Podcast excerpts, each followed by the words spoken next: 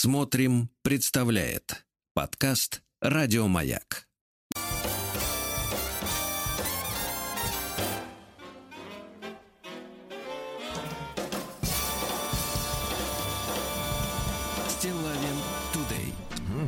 Оно самое. Да, доброе утро, дорогие товарищи. Здравствуйте, Владик. Стилавин нынче давайте. Э. Нонче, да надысь. да. Давайте так, шоу называется Нонче, да надысь. Точно, Да. да. Ну Вот, э, доброе утро. Сегодня у нас уже четверг, товарищи дорогие. Да, это хорошо, но совсем скоро барическая пила провалится в преисподнюю. Нам обещал Тишковец. И выпадет столько снега, сколько за неделю не выпадало раньше. Мало не покажется. Очень хорошо я Так что скажу. готовьте свои лопаты. да. Прикрыть и серость всю. Ну, Давайте Серость. сначала такую, такую, как бы это сказать, эм, репризу небольшую, да, э, люди присылают, э, наши уважаемые слушатели, в мой почтовый ящик стилайн.собачкабака.ру э, то, что им приглянулось э, на просторах, вы понимаете, да? Вот, э, ну такая фраза. А потом будет стихотворение от нашего таганрогского поэта. Он же ведь наш поэт, он эти, Очень в, в Лермонтовый тянет, понимаешь? Вот куда он оглоблю вывернул. Да. Лермонтов А, реп- рано такая ушел, извините. короткая реприза. Если не романтизировать сказку о Золушке, Так. то это история о том, как провинциалка взяла на прокат дорогое шматье и арендовала карету э, С-класса, чтобы склеить местного мажора. Да, ну это такая реприза. А теперь давайте стихи. Да, от Виктора, от нашего дорогого. Э, э, Заголовок у письма следующий. У меня зазвонил мудрозвон. Очень хорошо. Ну, вы помните, да, что э, в... прик- Вот, вот смотрите, нам потребовалось чистого времени 40 минут в разговоре, в живом, в человеческом разговоре э, с Татьяной Юриной Гартман. Позавчера, можете послушать в подкастах. И мы нашли Вот, э, решение. Да. Да, чтобы выяснить, во-первых, очень важную вещь. А, новые слова в русский язык попадают пош- пошлейшим образом, просто меняя э, значит, написание с э, латиницы на э, значит, кириллицу, да, вот, потому что не происходит живой языковой адаптации иностранных терминов. Мы выяснили, что люди мало разговаривают друг с другом, мало общаются речью, да, именно языком, голосовыми связками, губами мало общаются, а все больше пишут. Э, И вот этот письменный язык печатный, да, он, м, к сожалению, наносит очень большой вред нашей живой речи. Потому что выкристаллизоваться, выкристаллизоваться, вы, вызываться, вот новые, новые какие-то слова, да, адаптация иностранных слов может произойти только в живой речи. Ну, я с вами согласен. Э, Очень важно озвучивать, слышать, как это Конечно, звучит. звучание, Потому что это звучание. может звучать мерзко. Это Звучание, точно, да, потому что на Да, письме, на абсолютно. письме, конечно, английские слова, Ну, даже в русской складно транскрипции, да. выглядят понтово, скажем так, Складно, да? да, мгм. Вот так круто. Много и кратких, э, согласных. Вот, все это замечательно выглядит, а звучит отвратительно. И поскольку Абсолютно. люди, м, люди мало разговаривают, у них начинает отмирать вообще фонетическое чувство языка, то есть звуковое, насколько, насколько то или иное слово благозвучно, есть такое выражение, да? И вот мы за неполный час чистого времени беседы с Татьяной Юриной э, вдруг э, совместными усилиями, ну так это процесс пошел, и наш самарский слушатель прислал нам слово мудрозвон. Шик- шикарно. Э, Как альтернативу мы с Татьяной Юрьевной Гартман зацепились, да, она начала говорить, а чем мы смартфон заметим, заменим? М, Вот заменили. Заменили. И вот Виктор, значит, э, Сергей и Влад, здравствуйте. На позапрошлой неделе в эфире вашего шоу э, красной нитью прошла тема чувства долга перед самим собой. А Действительно, вот очередная бредятина, значит, с психологических всех этих, видимо, мероприятий адских, э, когда, да, действительно, э, людей э, спрашивали накануне дня, э, сказать, народного единства, да, Э, ну, что для вас, э, господи, как же там спросили-то, я уже не помню, их спросили, что для вас, э, это самое, э, а, нравственные ориентиры, вот. Но нравственный ориентир какой может быть у человека? Порядочность, правильно? Вот, не, неспособность ударить женщину на худой конец, ну, я имею в виду из ориентиров. Вот, э, какие-то, я не знаю, любовь к родине, да, вот. А как может быть нравственным ориентиром долг перед самим собой? Трудно это понять, э, в принципе, обычному нормальному человеку. Мы так и не поняли. Так вот, это обсуждалось в разных рубриках, но психологам соответствующий вопрос задан не был. Поэтому пришлось самому нафантазировать такую беседу. Надеюсь, не надо объяснять, что персонажи, события, имена, факты, содержащиеся в, опу- в опусе, выдуманы. Все, абсолютно все. Видите, он закрывается от исков. Но, Молодец, да, но от правильно. совести не закрыться тебе, Витя. Итак, э, стихотворение за авторством следующим. Исказитель, графоман, не сказитель, а исказитель. Сказитель. Мгм. Исказитель, графоман Виктор и Таганрог, Краснодар. Не понимаю, доктор, не возьму я в толк. В чем же заключается перед собою долг? Хоть убей, не знаю, как бремя дней нести и как расчет с собою мне произвести. Поскреби в затылке, полистай завет. Может, в мудрой Торе поискать ответ. Отвечает доктор, не грусти, сынок. Ты в своих сомнениях, поверь, не одинок. Тебе, мой милый мальчик, еще как повезло. Ты у себя один лишь, что маленькое зло. Во мне есть тоже сущности, и это не изъян. Есть Анатолий Яковлевич, есть Толик, есть Толян. Проигрываю как-то одному я спор, и его условие посмотреть Босфор. А другой настойчиво кричит мне, дядь, а дядь, хочу на параплане в горах я полетать. Девушки им разные нравятся, заметь. В общении с полом женским пришлось мне преуспеть. Чтоб персонажей внутренних мне как-то примирить, приходится по барам ходить и их поить. Ну, замечательно. Итак, наш доктор шизофреник, все понятно. Естественно. Так и знал. Народ не проведешь. Стилавин Нынче. Так, ну что же у нас с вами, друзья мои, выходит? А выходит у нас с вами э, э, продолжение чтения письма от много- многоуважаемого мужчины Антона. Да-да-да, мы остановились на самом интересном месте, как всегда. Так, а вот вы помните начало этого письма? К счастью, помните ведь, правда? К счастью, нет. Да, да, да, я вижу. Да, я вижу. Так вот, Ну, а, а история, а история следующая. Значит, мужчина у нас, давайте напомним краткое содержание давайте. предыдущих серий, это важно. Э, Мужчина у нас э, трудился, э, я так понимаю, поваром. Э, вот, э, ну, насколько я понимаю, да. Трудился поваром, э, вот, А, дошел. вспомнил, он открыл какое-то свое дело. Нет, дошел до высот, да, и Да-да-да. вдруг, э, значит, начал заниматься своим бизнесом, потому что ведь э, женщины постоянно капают на мозг и говорят, давай надо расти, развиваться. Ну, а развитие это значит инвестиции и, так сказать, да, свое дело, хватит горбатиться на дядю. Э, Так вот, э, как только он стал заниматься своим собственным делом, печь пироги на вынос, как на, говорится. на минуточку, да. Да-да-да. Начала она ему говорить, же, женщина, что, мол, типа, ты мало мне уделяешь времени. Хотя до этого корпел и в Новый год, и на 8 марта, помните, и не жаловалась. А тут вдруг стала жаловаться, и, э, э, значит, в итоге э, съехала женщина на соседнюю улицу. Ребенок, ее ребенок, которого он воспитывал с измалетства как своего, причем, что интересно, своих детей в этом браке э, у него так и не родилось.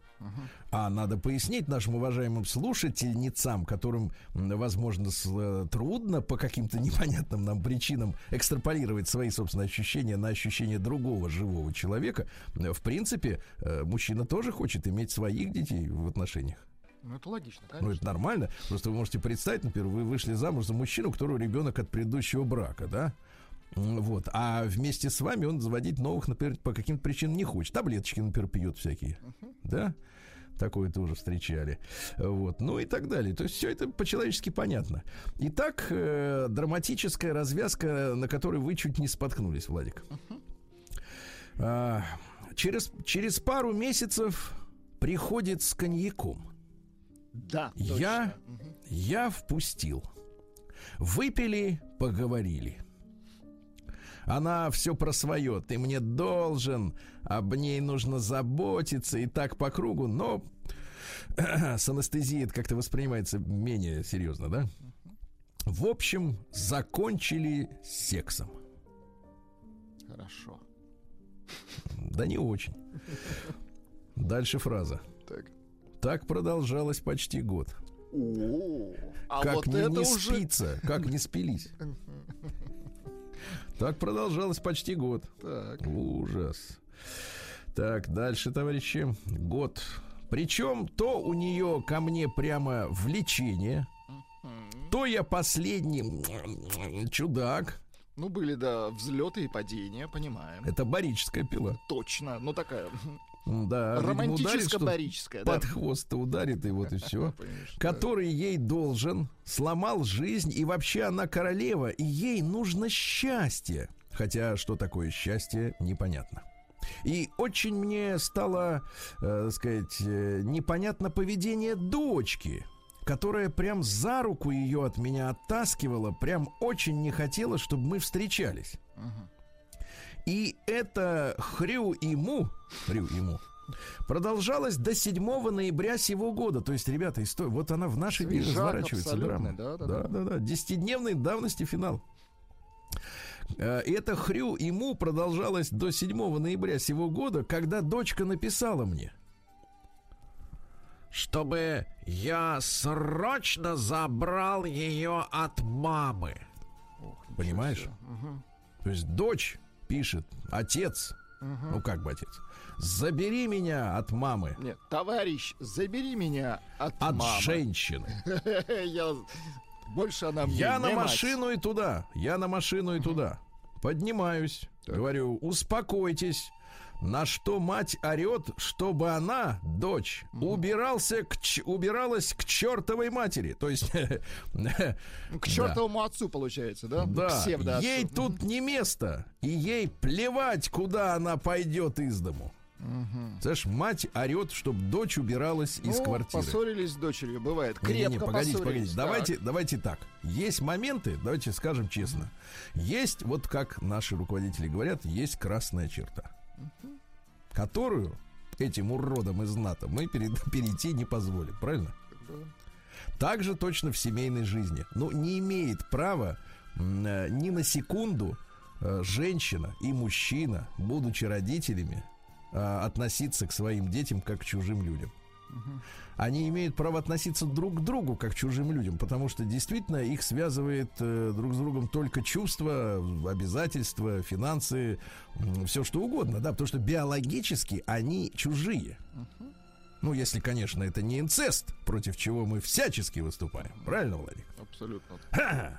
Вот так. а Будьте- то, как при Пушкине, здоровы, знаешь, с двоюродной сестрой там, так сказать, замутить. Нормальное дело. А потому что графьев-то мало было, и мне неоткуда было. Брать. Выбор был скуден, да? Конечно, их пять тысяч человек всего было на всю страну. Это мы по тиражам журнала видим, Пушкинского. Так вот, значит, история такая. Но мать не может сказать своему ребенку, вали отсюда. Ну да, к Но это этому ш- уже есть вопросы, Нет, ну понимаете? это шляпа, ребята. Это шляпа. Когда человек не испытывает к единокровному человеку Тем более э, значит, э, мать, ну, чувств, слушайте. да, не- несмотря ни на какие там ссоры, конфликты и на все остальное, это невозможно. А вот вы- выходит возможно. Вот трагедия-то в чем. Так вот, орет, чтобы дочь убиралась куда хочет, ей тут не место, и ей плевать, куда она пойдет. Я опять им говорю, успокойтесь. В этот момент, Так, так, драматическую музыку, в этот момент из комнаты выходит какой-то хрен в трусах о боже, так. который начинает выталкивать меня и дочь из квартиры. Вот это сюжет. Вот это поворот, а, ребята? Где такой сюжет видали в кино? Нигде. Оригинально. Правильно? Опять же, жизнь-то хитрее всяких фантазеров, сценаристов. Оказалось, что мать привела ее, эм, как бы сказать это, удовлетворителя Да. автоматического.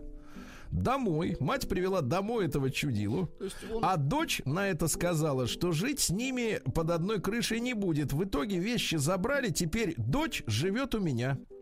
Хотя юридически она даже дочерью моей не является. И теперь стало понятно, почему дочь меня от жены оттаскивала. Оказалось, что жена-то давно уже с этим пассажиром чпо... Ну, работала на два фронта, да. К Вот сожалению. надо заменить, да, знаете, вот иногда, э, давайте, мы с вами на радио, да, у нас нет текста.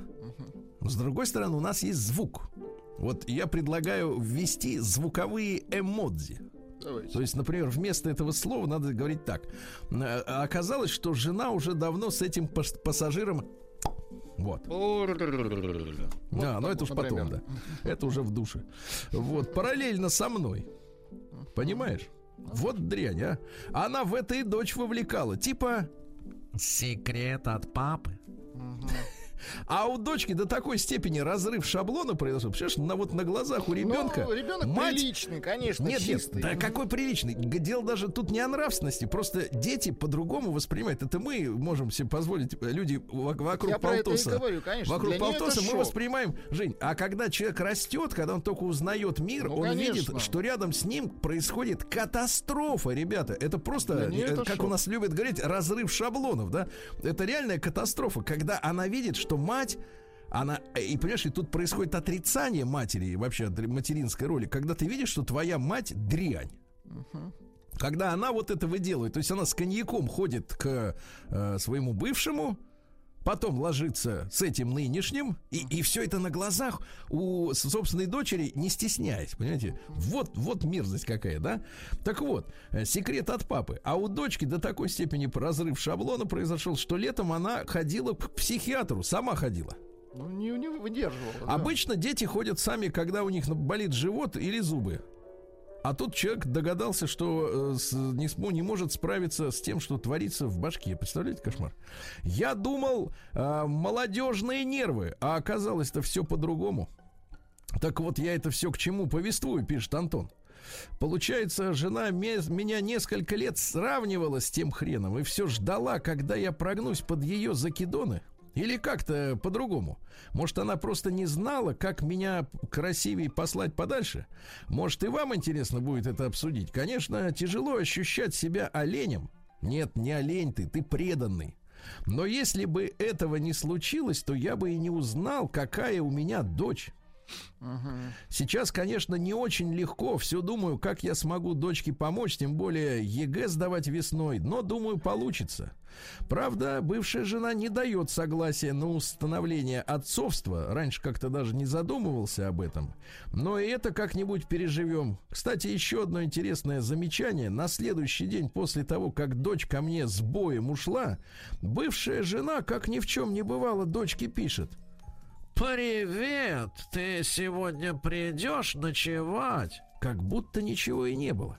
И вот это, знаете, парадоксальная, то, что я замечаю, а, тут и там постоянно проблема, да, парадоксальная проблема извиниться. То есть вот я вижу, что извинение это э, хуже, чем э, н- голову в гильотину засунуть. И это парадоксально, ребят. Попросить прощения. Разве это про- проститься с жизнью? Подумайте об этом.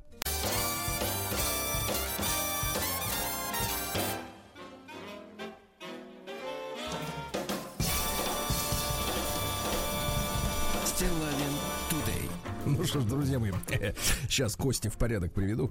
Э, Сегодня 18 ноября э, у нас. Сегодня, Владик, день рождения Деда Мороза. Да? Поздравляем. Ну, как вот свидетельствуют э, новости из Вологды, э, ко дню рождения дедушка получил лучший подарок вакцину. Долгих Так лет что ему с ним жизни все давайте, в порядке, конечно, да, пожелаем. да. Дальше день Микки Мауса сегодня отмечается. Ну, я так понимаю, что мы какие-то уникальные в этом смысле э, немножко люди, э, потому что во всех других странах э, это имя перевели на национальный язык. То есть Маус это же мышь. Поэтому в Китае мышонка зовут Миляушу. Неплохо. В Испании Эль Ратон Микки Маус. Хуже. В Индонезии Микки Микус. Хорошо. В Финляндии Микки Хирри. Им так удобнее, да. А в Италии так вообще Тополино. Есть Чиполлино, Это а есть Тополино. Тополино. Почему у нас-то не перевели? Э, Кстати, вы знаете, что Мика Джаггера в честь э, Микки Мауса назвали? Потому что когда он родился, у него была очень маленькая голова, он ее потом уже раскачал, и очень большие уши. Так жалко. Да. Сегодня Всемирная неделя правильного использования антибиотиков. Ну что надо сказать, ребята, антибиотики в последнее время работают только в течение 7 лет. Вот 7 лет антибиотик помогает, потом зараза к нему приспосабливается. И, в общем, опять надо вести разработки снова. А, День общественных организаций, так называемых, да. День отказа от курения. Ну, это особенно элегантно для тех, кто и не курил. День кнопочного телефона, кстати, набирает популярность, правильно? Да, да, да. Есть Кнопочный телефон это, это наш барьер от соцсетей, правильно? Точно. Вот. День под названием «Используйте меньше вещей». Ну, это, наверное, об- обращено к стриптизершам, что ли? Обращено вот к тем, кто делает зарядку. Нет, они уже давно в водных процедурах в душе кувыркают. А, купаются, как говорит Рустам. А в США день принцесс, ну это понятно. А там же день оккультизма. Ага, Хорошо. Не, кручу, верчу, узнать правду у Пушкина хочу. А, День придумывания секретов. Ну, это, ну, видимо, к Минобороне вопрос. А, День э, поддержки э, под названием «Замужем за скорпионом». Видимо, женщинам со скорпионами э, не очень. Очень тяжело, конечно. Очень, не очень. Праздник нового Божале. Ну, зачем же в четверг? Ну, зачем в четверг? Завтра же еще рабочий день. День яблочного сидра опять туда же. Вот. Ну и сегодня день Ионы. Русский народный праздник. На Руси в этот день э, девицы обычно просили Господа послать им хорошего мужа.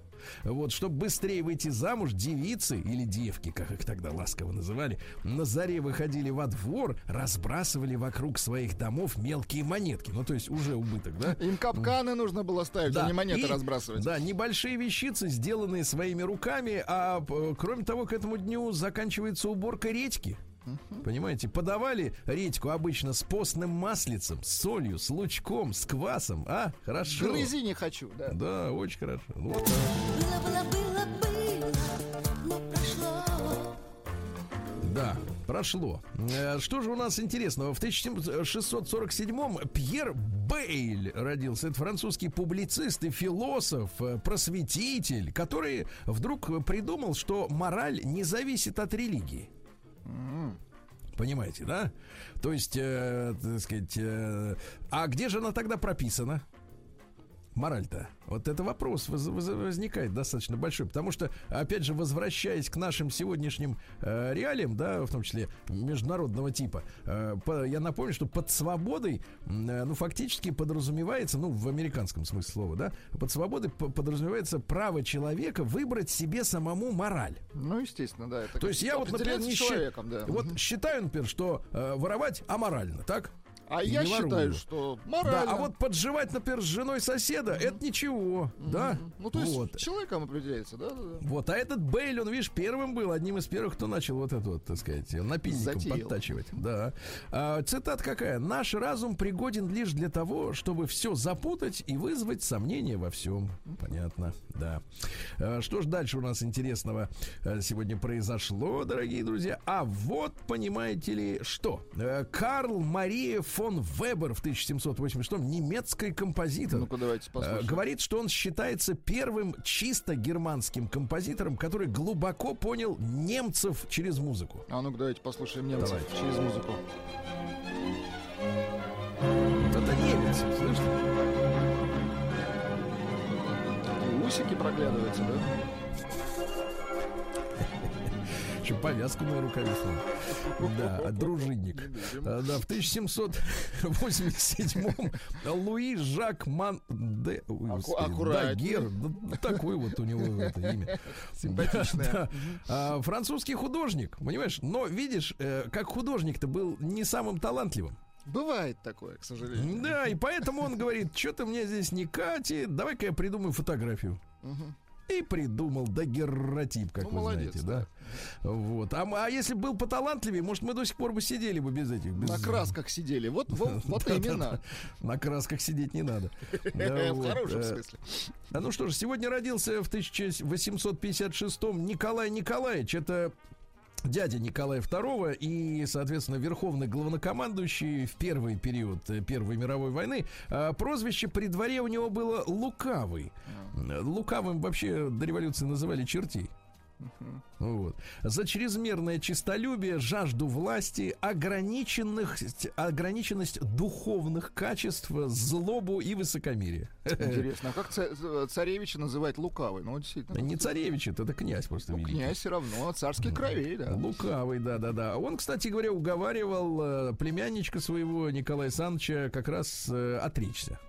Точно Потому что лукавый. мы же теперь понимаем сегодня, да, что февральские события это не какая-то народная революция на улицах, да, там из-за дефицита белого, там черного, простите, хлеба, да, потому что белого было завались. Вот, а просто это переворот, переворот, э, очередной дворцовый переворот. Только моя- по моей версии просто не нашлось кандидата, чтобы посадить на престол нового. Хотели поделить власть, а Да. власть-то другие взяли. Да, не, до- не дотерли, кого, кого сажать, да, вместо вот Николая Александровича, и в итоге все раздербанили. А в 1860-м Игнаций Подеревский родился, польский пианист и композитор. А? Подеревский. Подеревский. Подеревский, Подеревский. Ну, если нет Подеревского, так и не надо. Какого Подеревского? Ну, ничего, ничего, потом найдем. А, а в 1877 Артур Сесил, это и у них имя тоже такое, Пигу, это француз, английский, простите, экономист. Вот, есть такой эффект Пигу в экономике. Суть заключается в том, что п- если нет инфляционных ожиданий, Так. А, ну вот не, не, не ждешь, что подорожают холодильники. Не ждешь. А, рост цен вызывает рост сбережений и сокращение потребления, что понижает цены и приводит экономику в равновесие. Ну, типа, уравновешивается сама. Ну, Мгм. не Ну, знаю. это он придумал, да, а Это так-то он работает придумал. само по себе. А, Вот. э, Сегодня у нас что интересного еще произошло? Галактион Васильевич Табидзе, грузинский поэт в 1892 году. Например, так. Мир состоит из гор, из неба и лесов. Мир — это только спор двух детских голосов. Ну, на русском хорошо писал. Или, да, например. Так. тебе 13 лет в твоем плену, печаль моих седин и злые сновидения. Кладите в ряд 13 пуль, 13 раз паду без промедления. А? Хорошо. Насколько это законно, вы должны сказать сейчас. И почему-то промолчали, кстати. Нет, я, меня удивило, как он хорошо на русском писал. Вот и все. Да. А в Уже 1901 го- незаконно. да, в 1901 году Джордж Гэллоп родился. Это так называемый создатель системы оценки общественного мнения. Мгм. Вот. Вообще он ну, начинал как журналюга. Вот. Потом, говорит, стану ученым, статистиком, значит, педагогом. журналюга. Ну, журналюга, да. ну. Да. а В 1917 году Так. Первый Всероссийский поместный собор Русской Православной Церкви избрал патриархом Московского всей Руси московского митрополита Тихона. Вот, да. Потом, э, потом уже Тихон, э, значит, э, назвал советскую власть бесовской. А за это его, соответственно, взяли, и он потом говорит, да вроде нет. Да вроде не так все плохо, да. Ну и в 1918 году адмирал Колчак Так. а сразу после своего дня рождения, видно, как-то принял на грудь и решил действовать. Разогнал правительство так называемой Уфимской директории, которая переехала в город Омск и сказал, что теперь я здесь диктатор в Омске, на в Сибири и на Дальнем Ему так Востоке. вот до Москвы бы до- домчаться. Было, было, было, было, О, о, Да, о. именно так. Слушайте, про, Сап- э, господи, про Колчака еще-то пару слов буквально. А, Он же первым э, ввел на территории России вообще, да я так понимаю, что и в мире э, понятие прожиточного минимума. Вот э, в социальной политике. То есть э, были реальные выплаты населению, э, значит, поскольку все понимали, что экономика стоит, да, и вот э, платили народу, понимаешь, да. В двадцатом году, ну что же, такой один из черных дней календаря, э, впервые в истории человечества, впервые в мире, именно в советской России, друзья мои, и об этом надо помнить всем тем, которым, э, которые нам говорят часто, что нам надо поспеть за всем остальным миром, а то мы отстали. Так вот, об искусственном прерывании беременности, то есть аборты были легализованы впервые в мире. В каком году? 1920 год, да. Такая история, запомните. А, сегодня в этот день Хэнк Баллард родился в 27-м, американский негритянский певец. Ну-ка, давайте. Ну-ка. То есть, Вот чувствуете, чувствуется щекастый, да? Прекратите Чего называть э, негров щекастыми. Нет, нет, а именно этот, я имею в виду конкретно этот. В 27 году, ну, ну, голос выдувается, это слышно. Выдувается голос, Выдувается из щек, да, шарашит. Значит, Эльдар Рязанов родился, наш замечательный кинорежиссер. Абсолютно. Снимал. Потом, правда, пошли разговоры, что это все, значит, такая жесткая политическая сатира на советскую власть. Ну, не знаю. Ну, потом уже, знаешь, так сказать, задним числом, да. А, где есть юмор, там есть и правда. а? Хорошо. Мгм. Женщина должна много значить для меня, чтобы я стал тратить на нее время и усилия. А? Вот, Тоже видите. хорошо. Да. Э, я с отчаянием смотрю на то, как из нашего кино уходят такие понятия, как художественный образ, идея, сочувствие, милосердие, одухотворенность. А Ой. испарившись из кино, они уходят и из сознания людей. Я с этим, кстати, могу согласиться, потому что почему деградировало, например, римское общество в Древнем Риме? А Там появилась так называемая вульгарная латынь, ну то есть упрощенный вариант языка, в котором не было а, определенных понятий, вообще не было, понимаете, да, сложных. А когда нет слов, чтобы что-то выразить, и понятия исчезают из, из мозгов, понимаете, да? Тоже с- интересная история. В 36-м Дон Черри родился, американский джазовый музыкант, папаша Нена Черри. А? Давайте послушаем. Так. Никогда не спешил никуда. Вообще он трубач. Он трубач, но трубы здесь не будет. В этом как раз парадокс таланта.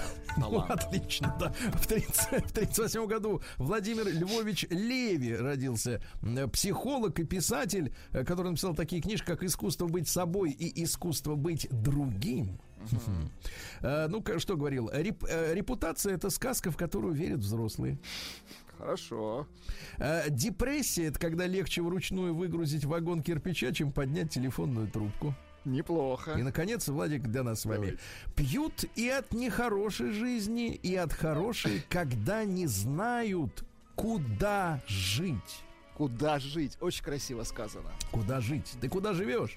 А, В тысяча... ты Мы живем в 7 утра. Да, в 1944 году родился Вольфганг, э, ну вот фамилия у него не очень благозвучная, потом две буквы О и П. Э, такая голландская фамилия.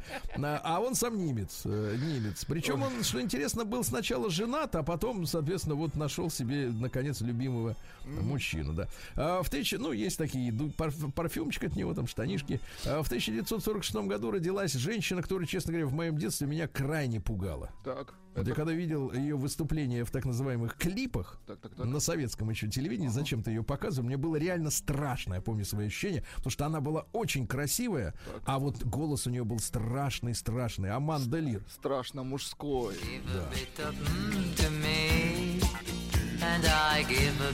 Ну, слухи Ходили, ходили, слухи, ходили, слухи, да, что да, да. родилась-то она мальчиком, Да, да, а э, Дали, Сальвадор Дали оплатил для нее операцию по смене пола в Касабланке. Но это не подтвержденное. А цитата какая? Неважно, когда я родилась, если мне 50, 60 или 70. Важно, что я жива. Давай еще чуть-чуть. Нет, ну это уже хор Да. Нет, серьезно, я получил реально травму вот, психологическую, когда видел несоответствие. Я представляю, да, в, да, какой, в какой ситуации живут дети, которые видят, например, этих, ну, переодетых мужиков и так Ну да, далее. или Вот два всё, папы да. там. Реально, это же это реально катастрофа. В сорок восьмом году Теннис Несторович, что самое интересное, Несторович. Мяги, наш советский эстонский певец. И в том признаться не боюсь Но чтобы времени терять Я танцевать Говорят, что исполнители из Прибалтики и других стран, они усиливали э, вот этот акцент э, для того, чтобы быть колоритнее. Ну, отличаться от остальных, да. В 57 году родился наш замечательный Михаил Муромов, а? А ну Ну, давайте послушаем. Давайте. Заметелил пыль Расскажи мне сказку Небылицу быль Эх, какой голос, а?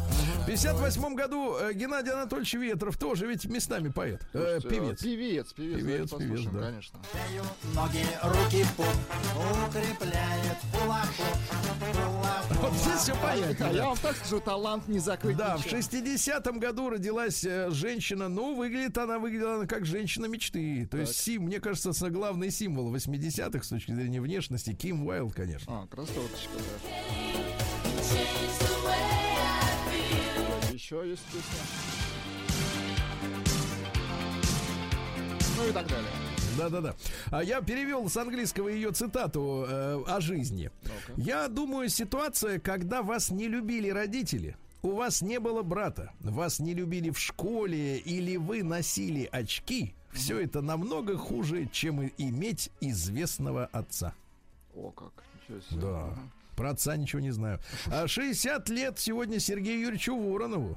Ух ты. Да. Поздравляю. Помните, какой красавец усатый? Конечно. А К молодая нам жена, приходил, а? да, Сергей, Сережа, с днем рождения. Молодой женой поздравляю. В 68 году родился Оуэн Уилсон, но играл всяких дурачков. Первый раз э, в, Мар- в Армагеддоне сыграл, э, но потом Вуди Аллен-то из него вытащил драматический талант. Он белобрысенький такой, щипцами, да-да, симпатичный. Я С никогда, никогда, говорит, не воспринимал себя всерьез как актера, но мы в этом смысле его полностью поддерживаем. Да, ну Олега Яковлева, мы помним, э, родился в 69-м, он был третьим в Иванушках. После трех, да-да-да. Не Вот. Ну и что? И у нас э, в 71 году э, введен, э, введено звание прапорщика в советской армии. Вот. Еще Такая вот Владик история. родился в 71 году.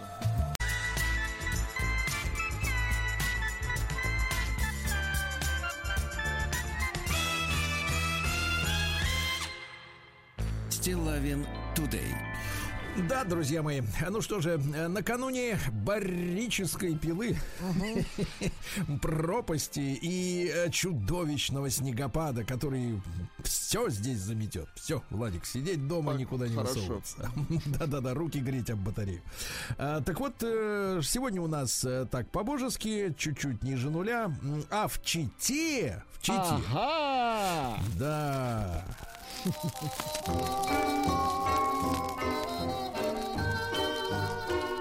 чтобы песней своей помогать вам в работе, дорогие мои.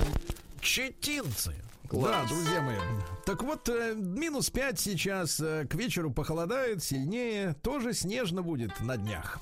Администрации Читинского района поставили оценку неудовлетворительно, то есть двойка за финансовые нарушения. Жаль. Говорят, каждый рубь должен быть потрачен эффективно, а потрачено неэффективно. Да. Но есть своя специфика. Контрабандные бивни мамонта нашли таможенники и передали в музей Читы. Хорошо. А Двое читинцев крали медный кабель провайдера интернета через крыши домов. Молодые читинцы попались на глаза сотрудникам патрульно-постовой службы. Офицеры обратили внимание на двух молодых людей, которые несли смотанные куски медного кабеля. Пояснить его происхождение они не смогли, как и предъявить чеки.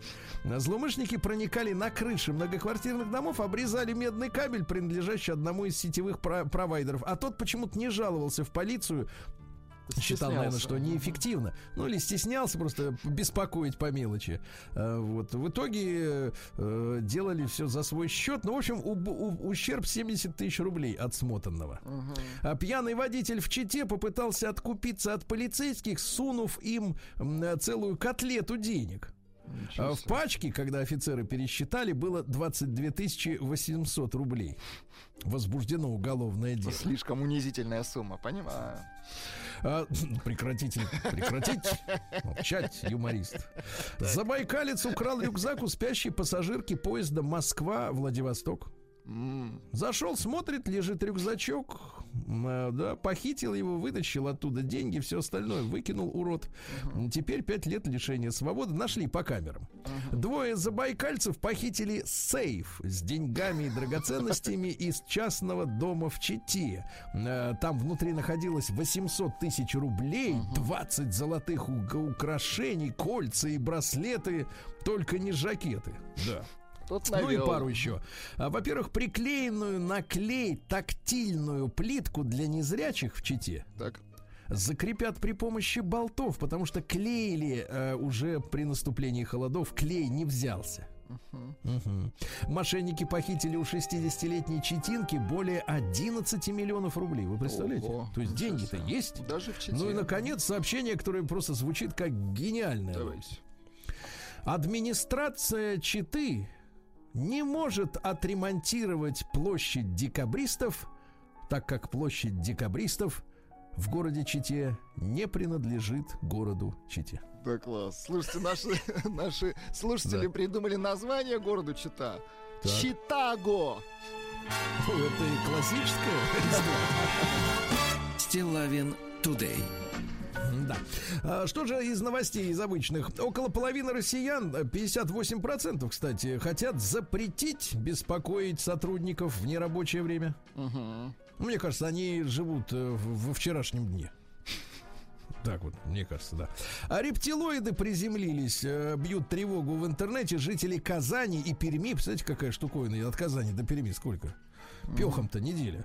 Вот. э, И близлежащих городов засняли неопознанный объект в небе, который снизился, светился весь зеленым светом. Горел, да, да, да. Мгм. Да-да-да. А в Башкирии обнаружили колбасу с геном африканской чумы свиней. Ну, Получается, непонятно, ген мертвый или может кого-то еще, так сказать, да. Э, Главный это, тренер... африканская колбаса, извините. да. Да, э, главный тренер СКА Хабаровска Сергей Юран провел 14-секундную пресс-конференцию. После поражения команды от Краснодара-2. Э, Засеките, пожалуйста, время. Я Давайте, полную речь э, сказал, Сергея Юрана выдам вам. Давай, задавайте вопросы и поехали мы отсюда. Комментарий. Для того, чтобы выигрывать, нужно забивать свои кучу моментов и не допускать детские такие ошибки. Спасибо. Уложился? Уложились еще Мне быстрее. кажется, еще быстрее. Да, да, да. еще быстрее. А кардиолог Конев рассказал, при каком пульсе надо вызывать скорую помощь. Значит, беспокоиться надо в следующей ситуации, товарищи. В состоянии покоя вы лежите 30 минут. 30 А минут. пульс э, постоянно остается 90 ударов и не снижается. Это надо вызвать врача. А вот скорую надо Так. вызывать вот когда. э, скорую, если частота пульса не определяется. Если вы лежите уже, и у вас не могут уже нащупать, вызывайте скорую. Когда не Да. нащупывается, понятно. А сколько времени россияне ждут автобус и электричку? Электричку ждут 20 минут минимум. Автобус 12, метро, понятное дело, 5. Вообще. Средняя продолжительность поездка на электричке 45 минут, в наземном транспорте полчаса. Ну, так Да. жить можно. Да. А, Новый руководитель э, МХАТа Кехман заявил, что Бузова сама должна была платить э, деньги МХАТу за право играть. видите, как обратный пошел процесс. Да. В ГИБДД рассказали, что вечером в пятницу э, случается в стране наибольшее количество ДТП. Ну, люди торопятся, у них уже Конечно. там все Горит. подморожено, э, где надо. Э, Врач рассказал, как справиться с хроническим стрессом. Ну-ка.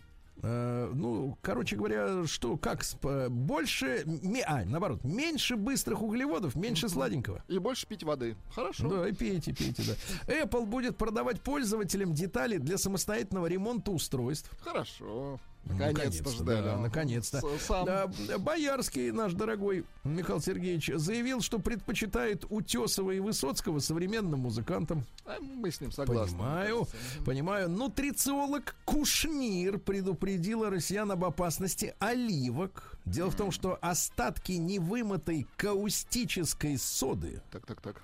и глюконата железа делают плоды аллергеном. Ясно? О. Вот. Ветераны России потребовали ужесточить наказание для канала Муз-ТВ за гей-пропаганду. Дело в том, что каналу назначен миллион штрафа.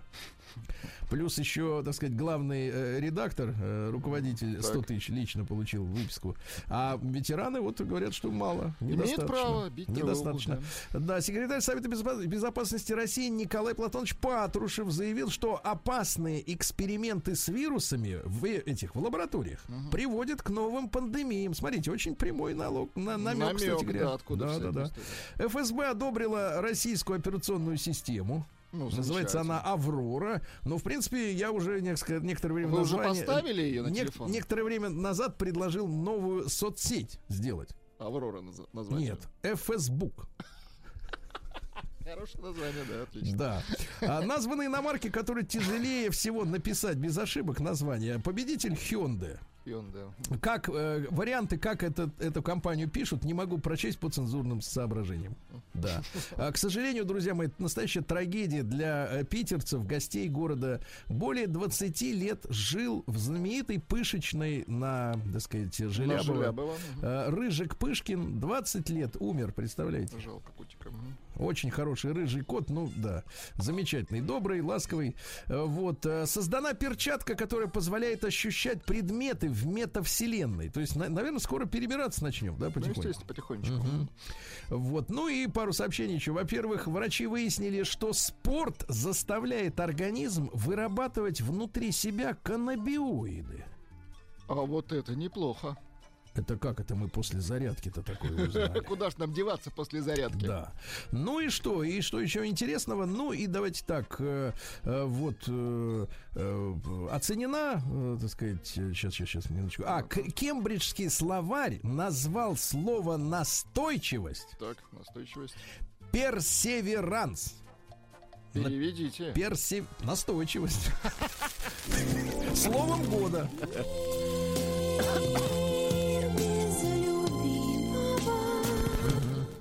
Ну что же, актриса Оксана Акиншина призналась, что уже три года не живет в Швейцарии. А мы думали, живет. Молодец, что призналась. Всегда нужно Да, говорить про- да, правду. можем, кстати, не торопиться. А, Бритни Спирс потребовала посадить свою мать в тюрьму. Она потребовала посадить всех, кто ответственен за ее 13-летнее нахождение под опекой злобного папаши. За все плохое, что они мне причинили, они все должны сесть за решетку. Да, включая мою набожную мамочку. Слушайте, ну вот зря она выпила шампанского тут на днях. Вы видите, Да, что, и что творится с ней?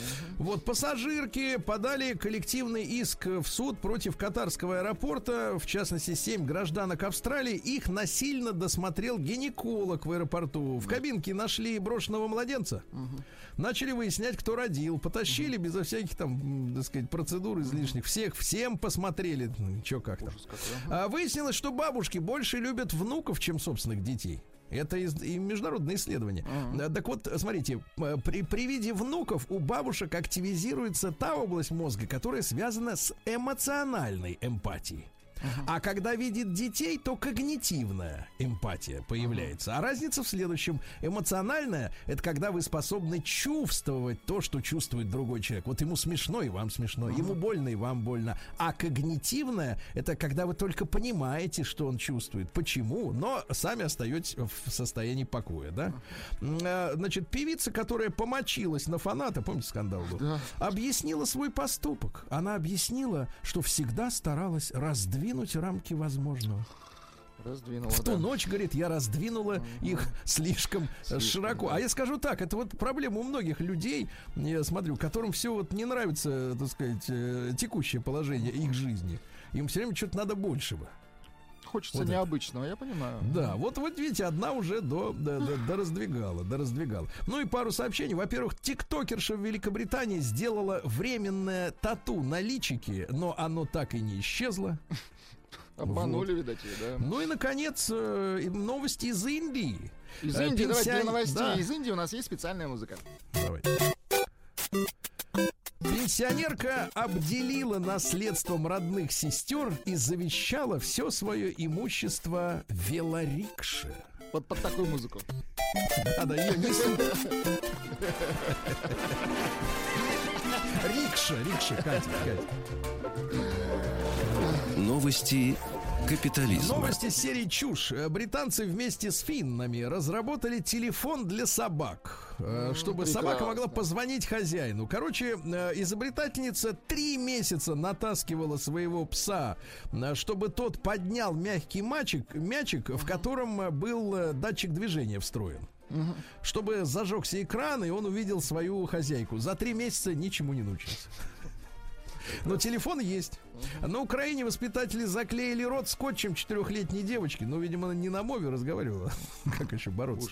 А, боснийский игрок команды Барселона Мираль Пьянич не Пьянич. сыграл с командой Украины из-за того, что выпил. Фамилия у нее, конечно, да. Да. Воры пробрались в дом женщине в Уэльсе и украли только черепаху. Только черепаху. Европейский суд по правам человека запретил учителям оскорблять учеников. Э, Был инцидент в Хорватии, когда школьный учитель назвал ученика дураком. На слушаниях преподаватель заявил, что когда вы говорите дураку, что он дурак, это не должно считаться оскорблением. Да. А польские и белорусские пограничники в ходе конфликта на границе назвали друг друга курвами. Вот Понятные им слова, там и сям, да. Американские социологи парадоксально выяснили, что представители ЛГБТ поддерживают все больше республиканцев. Вы представляете?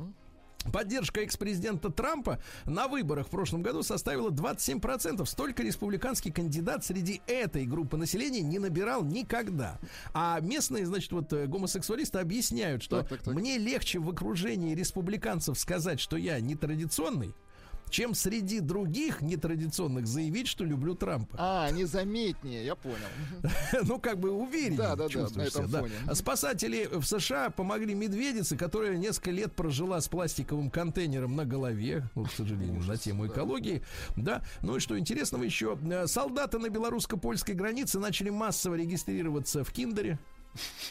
Вот. Ну и сборная Алжира по футболу обвинила команду из Буркина-Фасо в использовании черной магии на матче. Понимаете, да? Да, Ну и давайте ужасы их жизни Давайте.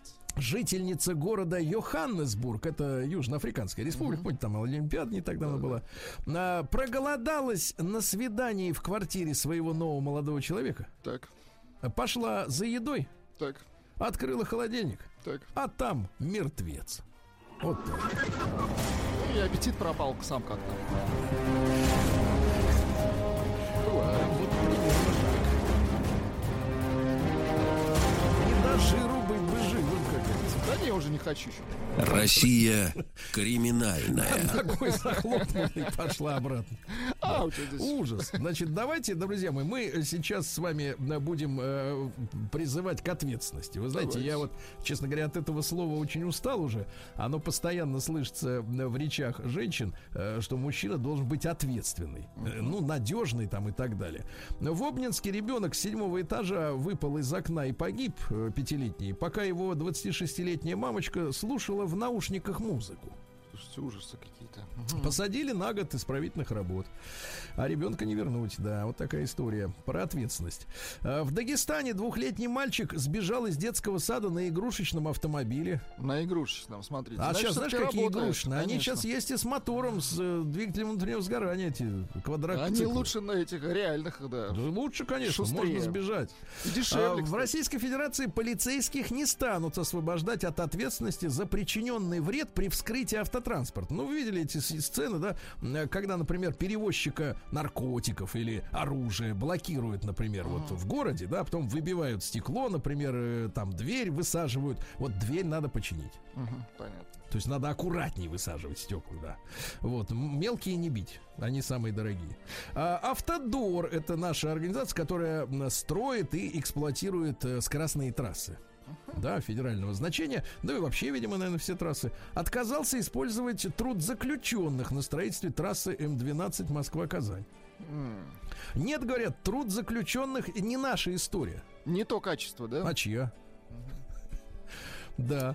Дальше интересное, что у нас. Э, на Урале полуголого мужчину ловили пять охранников торгового центра. Э, Позавчера вечером забежал в торговый центр в одних трусах. Э, Значит, сломал перегородившие вход в магазин диваны. Ты представляешь себе, какая А зна- силища сломать диван? А знаете, почему они его не могли поймать? Он выскальзывал из рук. Конечно, на нем только волосы были. Да. У проректора и финансового директора РАНХИКС э, прошли обыски по делу о мошенничестве. Говорят, там работало 10 с лишним человек, только по бумагам получали деньги. Да. Ну и что еще? А, Аэроклуб на Ставрополье прикрыли из-за неза- не- не- ненадежных парашютов. Ненадежно. Мне надо, конечно, это лучше, чем если бы прикрыли после того, как эти ненадежные конечно. парашюты были бы использованы, да? Ну и что у нас еще интересного? А в Москве прохожий выстрелил из травматического пистолета в попрошайку. Мгм. После случившегося раненый канат, это имя, был доставлен в больницу. Стрелка ищут. Ну и, наконец, самое жуткое, вот Давайте. погромче эту прекрасную Давайте. музыку, самая жуткая новость. Москвичка, пока она находилась на лечении в больнице, Так. лишилась квартиры и личности. Личность? Она вышла без личности оттуда. Вообще.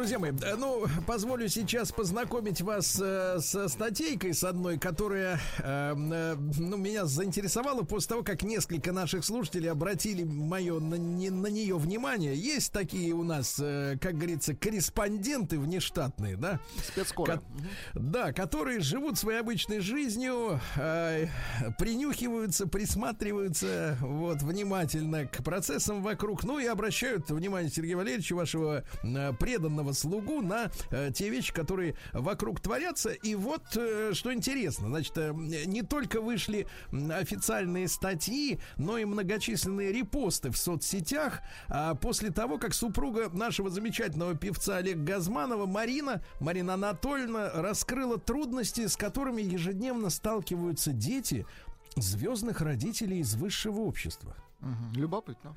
трудности.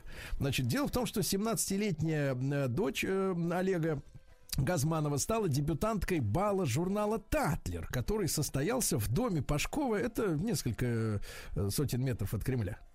А, Вот, э, 15 ноября, то есть по- поза-позавчера. А По словам матери э, и девочки, на мероприятие приглашают детей из знаменитых семей, однако сама девушка должна соответствовать определенным критериям, а именно быть в хорошей физической форме, заниматься танцами, рисованием и учиться. Девочки должны владеть несколькими языками. Дальше цитата. Например, дебютанток причесывали стилисты из Дольче и Габбана. И Марианна, так зовут девочку, разговаривала с ними на итальянском языке, Класс. пояснила героиня материала. А кроме того, э, Марина Анатольевна, значит, объяснила, что известные и богатые родители обеспечивают детям безопасность, а также решают их витальные потребности. Витальная. Слышали Ну-ка, ну, когда-нибудь о- Никогда. Ну-ка, А, а для... погодите, погодите, вы для уникальный человек у вас. Погодите, вы- нет, нет, погодите. Я вам рекомендую, искренне рекомендую залезть э, в Яндекс и набрать, э, что такое витальная потребность. К виталикам не имеет никакого отношения. Но поверьте, они у вас есть. Просто для девочек из богатых и привилегированных семей эти проблемы решают не сами девочки и вообще люди, а их э, родители, понимаете, да? Вот. Так вот, э, значит, богатые родители обеспечивают детям безопасность, а также решают их витальные потребности. С одной стороны, кажется, опять же цитата из Марины Анатольевны, э, что у этих девочек блистательная жизнь, но эти девочки должны сразу стартануть в самореализацию, стартануть в самореализацию. М, Или даже миссию посетовала она и отметила, что такая жизнь тяжелый, тяжкий э, груз. По словам Марины Анатольевны, не все девушки выдерживают пристальное внимание со стороны общественности. Э, С такой высоты падать очень стремительно. Планка уже задана. Над этими девочками нависают мономаховые шапки их родителей. Какой пафос. Мономаховые шапки. Но они же не из железа сделаны. Это я помню, она смехом. Вот. С Их, пост- их постоянно сравнивают. Говорят, что на детях природа отдыхает и так далее, и так далее.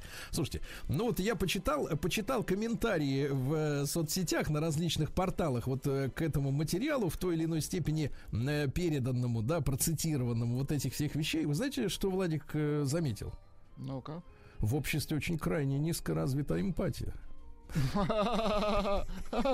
Нет сочувствия. Это записанный смех, кстати. Не, да, Потому нет что- сочувствия, что- это нервный смех. Я Да, понимаю, да, потому что вы узнали, видимо, о своих витальных потребностях. Конечно. Значит, я, во-первых, должен раз, э, вам, Гапати, расшифровать, что такое витальные потребности. Ну, это потребность э, пить, есть, э, где спать. Это, это, давайте я вам Базовые. другой гопоте тоже переведу. Это жизненные потребности. Да-да-да, это потребности для того, чтобы просто, в принципе, ну, как бы иметь возможность э, на бал приехать, да?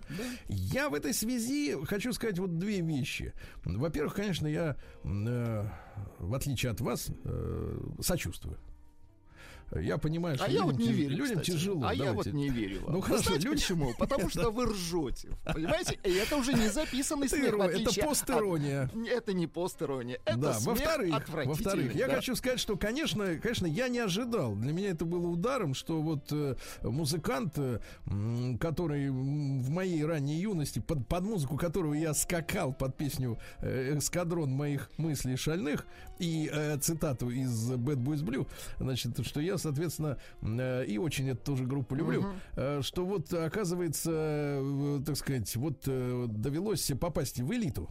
Вот, я в этом смысле рад. Нет, я, деле. я с другой стороны подойду. Довелось по- попасть вообще в раздел музыка. Вы понимаете, в чем дело? Я, я от, как вот от крестьянства вообще не понимаю, как вообще... Нет, а, вы злой, вы злой. Я но, не но злой, я хочу сказать следующее, что вот у меня вызывает сомнение реплика о том, э, что очень тяжело соответствовать своему уровню. Я вот вижу, честно говоря, вот таких простых ребят, да, э, из семей, которые на балы э, не попадают обычно, да, вот. И, и вы знаете, я, я, вот, честно говоря, им сочувствую в большей степени, потому что, как правило, может быть, просто в высшем свете об этом неизвестно, ну, потому что э, вот никто туда из них не, не суется.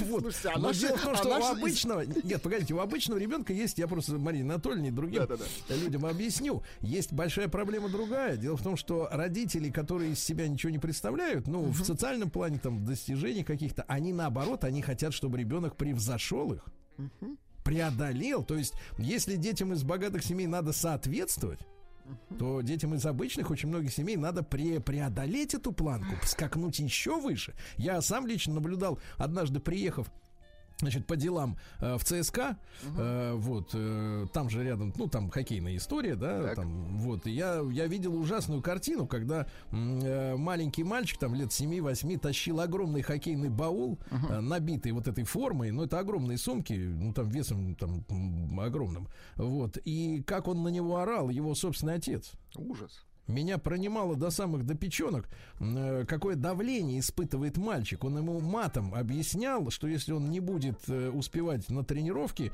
то из него там не вырастет дацук или еще кто-нибудь из него не вырастет. А папе это очень надо, позарез надо, чтобы сын из Потому него что из вырос. папы-то не вышел до А, да, да, да, потому что из папы не выросло ничего.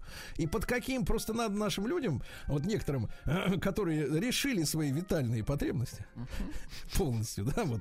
и Потребности них другие, Виталика, и у них проблема поговорить, э, так сказать, решена также со стилистами Дольче Габбана на итальянском языке, что, согласитесь, в принципе, не, не просто. Не просто. Э, В итальянский язык красивый, но там не так все просто. Вот. А что есть люди, которым, во-первых, приходится прыгать выше своих родителей. Это сложно. Это сложно. Вот. А во-вторых, преод- э, так сказать, решать витальные потребности в своей жизни. Да что ж вы пристали к этим И, ну, потребностям? потому так? что я, меня, меня, если честно, бесит использование вот такого пафоса, в принципе, в, в вставление в любой речи э, иностранных заимствованных словечек для придания большей значимости, в принципе, обычному бытовому, э, так сказать, э, разговору. Но самое главное, что я хотел сказать, я вот искренне не понимаю, да, зачем, э, э, вот для чего нужно м, человеку, который причисляет себя к высшему обществу, вот. Хотя некоторым может быть показаться это даже удивительно. По Ну, поводу хорошо. высшего общества, кстати, наши э, ме- меткие, Не-не. меткие слушатели, коро- Да. короткое сообщение, короткое, даже без подписи, потому что она и не нужна, потому что это правда. Из Московской области пишет мужчина, сделал сальто на сцене и уже в высшем обществе. Вот вам сальто.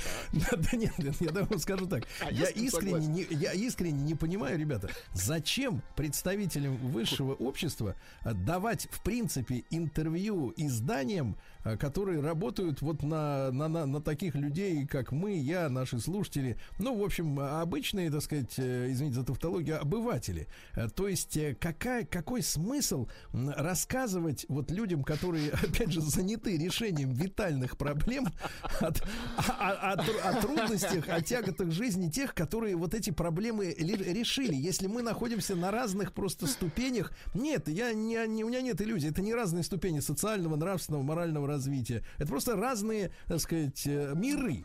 Галактики. Разные миры. То есть зачем нужна устра... нужно устраивать коммуникацию, да, собственно, одностороннюю между небожителями и, соответственно, вот простым вот этим мельтешащимся да, в портере, в портере, в стоячем портере, мельтешащимся, а, так сказать, граждан. Я это искренне не понимаю. Ну, честно. Ну, хорошо. Ну, э, я понимаю, возможно, есть какие-то закрытые соцсети наверняка для людей э, обеспеченных, да, и там у них какое-то общение происходит, или они общаются в салонах, выпивая, э, ну, какое-нибудь благородное брют, вино, да, там хорошее. Ну, вот, и все. Но зачем это выносить на, так сказать, вот в такую, в широкую и достаточно массовую прессу? Меня это искренне вызывает недоумение, честное слово. То есть какая, э, как, как вот люди не отдают себе отчет, что в принципе, вот я говорю, я почитал комментарии под такими постами от народа, но в принципе, э, так сказать, самое такое здоровое чувство, которое я там вижу, это злоба. Вот. Потому что людей это злит. Злит. И, и, и я, как, как, как, как вот как человек взрослый уже, да, я, я понимаю, народа, что, что это, что это бессмысленно. Ну, ну что, вы действительно хотите удивить человека, который э, не знает, как ему без микрозайма дожить до следующей зарплаты, что у кого-то проблема на итальянском языке сказать вот этот локон подальше, пожалуйста, или там, или вот здесь побольше туши. Я вот, честно говоря, не понимаю этого. Тем более, что, тем более, что в принципе наша эстрада, она, мне кажется, все-таки работает именно на массового зрителя на массу, на того самого, который может и до зарплаты в микрозайм обратиться. И в этой связи просто не- немножко непонятна, непонятна цель э, для того, чтобы э, вот делиться своими проблемами, которые не находят понимания вот, у потребителя контента, который наша элита производит да, вот, так сказать, для народа.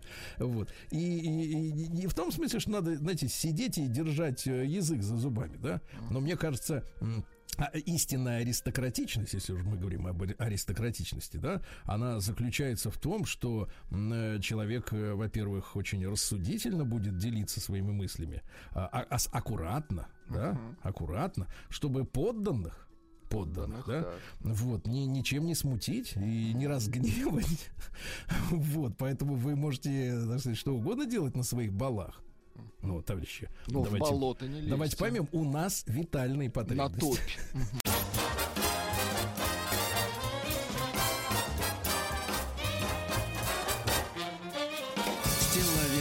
Тудей. Друзья мои, ну, да, да, те, кто, те из нас, кто в, в столице преодолеет э, пагубное воздействие барической пилы, да, а, н- обуется, обуется в снегоступы, потому что ожидается жуткий снегопад э, совсем скоро, уже вечером в пятницу, осторожно.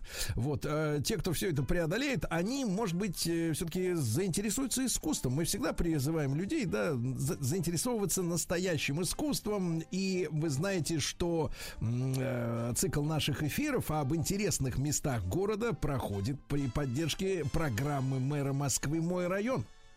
Вот, и мы сегодня поговорим о галерее здесь, на Таганке. Здесь, на Здесь. Таганке, отлично. Здесь, на Таганке, да. А, занимается галерея, э, команда галереи занимается тем, что проверено временем, как в России, так и за ее пределами. В галерее отобраны работы состоявшихся художников, да. А подробнее с этим арт-пространством наш познакомит э, собеседник наш, э, Ксения Садчикова, руководитель галереи здесь, на Таганке. Ксения, доброе утро. Да, здравствуйте, Сергей, доброе Да. утро. Рада Да. вас слышать. Э, Взаимно. Ксения, ну расскажите, пожалуйста, о вашей галерее, которая называется, я еще раз закреплю это название в умах наших слушателей, здесь, на Таганке. Таганки, да. А, вообще галерея здесь на Таганке, как вы уже правильно сказали, является районной галереей. Она входит в объединение выставочные залы Москвы.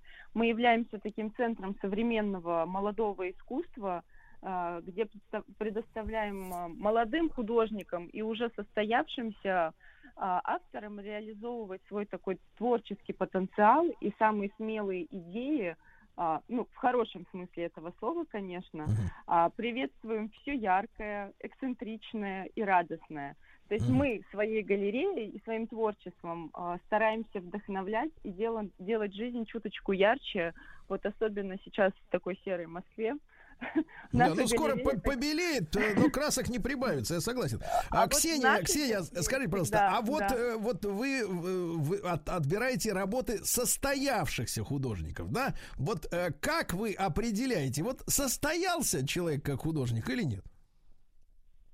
А, обычно это, конечно же, вот если мы говорим про отбор, то либо это персональная выставка, когда мы четко понимаем, что мы хотим работать с этим художником, а, и у него уже есть какой-то бэкграунд за собой, либо же это начинающий художник, и это групповые шоу, а, а а галерея как раз-таки специализируется на групповых шоу. Это визитная так, так. карточка галереи. Впервые встречаю в одной фразе словосочетание, э, так сказать, э, Групповое художественная выставка шоу. и групповое шоу. Да, А, да. Обычно как бы это в разных пространствах проходит. э, То вот. есть А что имеется в виду? э, Рисуют четыре руки. Нет, как, как, как это происходит? В словосочетании групповое шоу мы объединяем э, крупные наборы, в которых э, м, участвуют около 300 художников и в которых мы отбираем более тысячи работ. Это действительно масштабный такой проект. Мы в, в этих проектах мы би- отбираем и живопись, и графику, и видеоарт, скульптура. А, но под таким, да, действительно масштабным названием групповое шоу. И у всех этих выставок шоу есть э, название, естественно. Мгм. А, то есть Так. это такая выставка блокбастер, если можно выразиться, Так. в котором мы показываем как можно больше новых имен, в которых присутствуют такие уже ну, э, столпы художественного мира, там, молодые художники известные, такие как Вова Перкин, например, а, если он знаком нашей аудитории, Андрей Бартенев, конечно же. А, Все знакомые, все лица, да. Э, Ксения, ну подожди, тысяча полотен, давайте посчитаем, Да. Владик, быстро. Да. У каждой, у каждой картины задержаться хотя бы на минуту, ну так, знаешь, чтобы передохнуть. мгм. Ну, тысяча минут, Владик, пока посчитай, сколько надо часов, если по минуте у каждого полотна, а мы продолжим. Ксения, 16 с половиной часов. Отлично, весь световой день. Э, Значит, Ксения, а какие выставки проходят в галерее сейчас? Вот давайте конкретно. Да, сейчас в галерее проходят две выставки. Я вас, конечно же, приглашаю на них. Эм, в основном зале проходит фотовыставка Ольги Батуриной. Это Так. цвет третьего направления. Ольга является известным фотографом. То есть это такой яркий фотопроект. Пред- представляет ряд фото свой- э, фотосерий, в которых э, Ольга принимала участие. Это рекламные проекты, это фотоистории для изданий частных заказов. То есть такая яркая история ее мира, а, где обыденные вещи становятся совсем необыденными, а такими яркими, а, сочными акцентами. Но это И не, не, пуга- не пугающий мир, да, какой-то? Это Нет, такой симпатичный, нет, да? Да, т- очень симпатичные, стены не кипельно-белые, они яркие. Вот мы Мгм. как раз-таки немножко всегда играем с экспозицией не только с точки зрения картин, да, развески, но и добавляем ярких акцентов. Например, здесь мы, мы поиграли со стенами, покрасили их в разные цвета, вот, добавляя вот этого движения и яркости, поэтому всем желающим а, приходите. И в малом зале выставка таких э, м, как метров, я даже не знаю, ну, назовем их метрами, поэтами, композиторами и карикатуристами э, во главе с Александром Шагановым, а, известным, известным советским российским поэтом.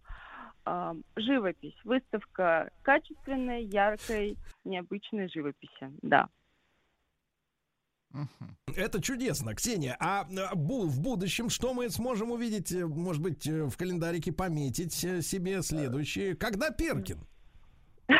Перкин был. Вот буквально А, Перкин был, недавно. все, все, Ну, нет, Да. смысла- нет смысла второй раз. да. Понимаю, так, хорошо. на Так, так, просторах наших социальных сетей можно хорошо. да, Тогда что ждем? Что ждем? Может А, быть, ждем новогод... Вот, как раз-таки ждем масштабное новогоднее групповое шоу. Мы объявили Open Call. Да. И я призываю всех художников, которые сейчас нас слушают, или начинающих э, авторов, принимать в нем участие. Ну или То если, Владик, пос- вы почувствуете себя в этот момент художником, да, Нет, то да, не забывайте, надо, пилы не написать. забываем, да. Дорогие друзья, значит, я напомню адрес. Э, улица Таганская, 31, дробь 22, правильно, Ксения? Все Да. верно. А Ксения Садчикова, искусствовед, руководитель галереи здесь, на Таганке. Значит, товарищи художники, имейте Здесь, на. Таганке. Откликайтесь. Да, здесь, на Таганке. Даже Никас был.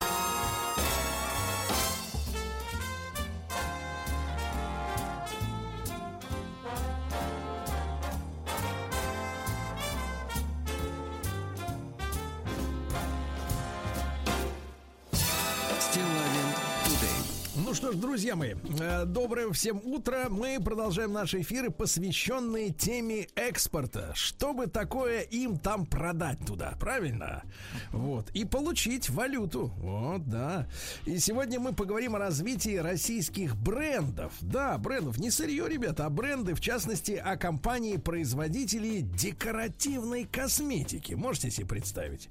Э, В этом году столичные производители косметики открыли для себя новые рынки, такие как Марокко, Шри-Ланка, э, Швейцария, Черногория, Исландия, ребята. Доля Москвы в российском экспорте косметической продукции составила 46,5%. Это на четверть больше, чем за аналогичный период 2020 года. И в первом полугодии 2021 столица поставила за рубеж косметической продукции на общую сумму, теперь внимание, 205 миллионов долларов. Очень хорошо, очень. Это почти на 28% больше, чем в первом полугодии 20-го. Э, Сегодня мы э, пообщаемся с Натальей Ракоч. Э, Компания Натальи как раз-таки готовится к выходу на экспорт. Из первых уст узнаем про этот очень интересный опыт. Ну и прежде чем продолжить, напоминаю, что наш эфир выходит при поддержке национального проекта «Международная кооперация и экспорт», меры которого направлены на развитие и значительное увеличение несырьевого экспорта. Благодаря этому национальному проекту бизнес выходит на зарубежные рынки, экспортерам оказывают финансовые и нефинансовые меры поддержки. Это и размещение продукции на, на иностранных маркетплейсах, ну, рекламные торговые площадки, да, и помощь э, в поиске потенциальных покупателей, помощь в участии в выставках и многое другое. Но чтобы узнать о мерах и воспользоваться ими, бизнесу необходимо зарегистрироваться на платформе «Мой экспорт». Ну и я приветствую Наталью. Э, Наташа Ракоч, э, бьюти-эксперт с 20-летним опытом, э, создала самые успешные бренды макияжа в России, в том числе легендарную тушь Кабаре от Вивьен Сабо. Ты слышишь? Вот. Полгода назад Наталья запустила бренд косметики RGB, э, Russian Beauty Guru, ну и первую авторскую коллекцию под названием «Черная Москва». Вот какие названия замечательные. Наташ, доброе, Доброе утро. Наташа, ну доброе это- утро, доброе утро. утро. Фантастика, фантастика. Наташ, ну расскажите Спасибо. поподробнее да, о продукции, которую вы производите.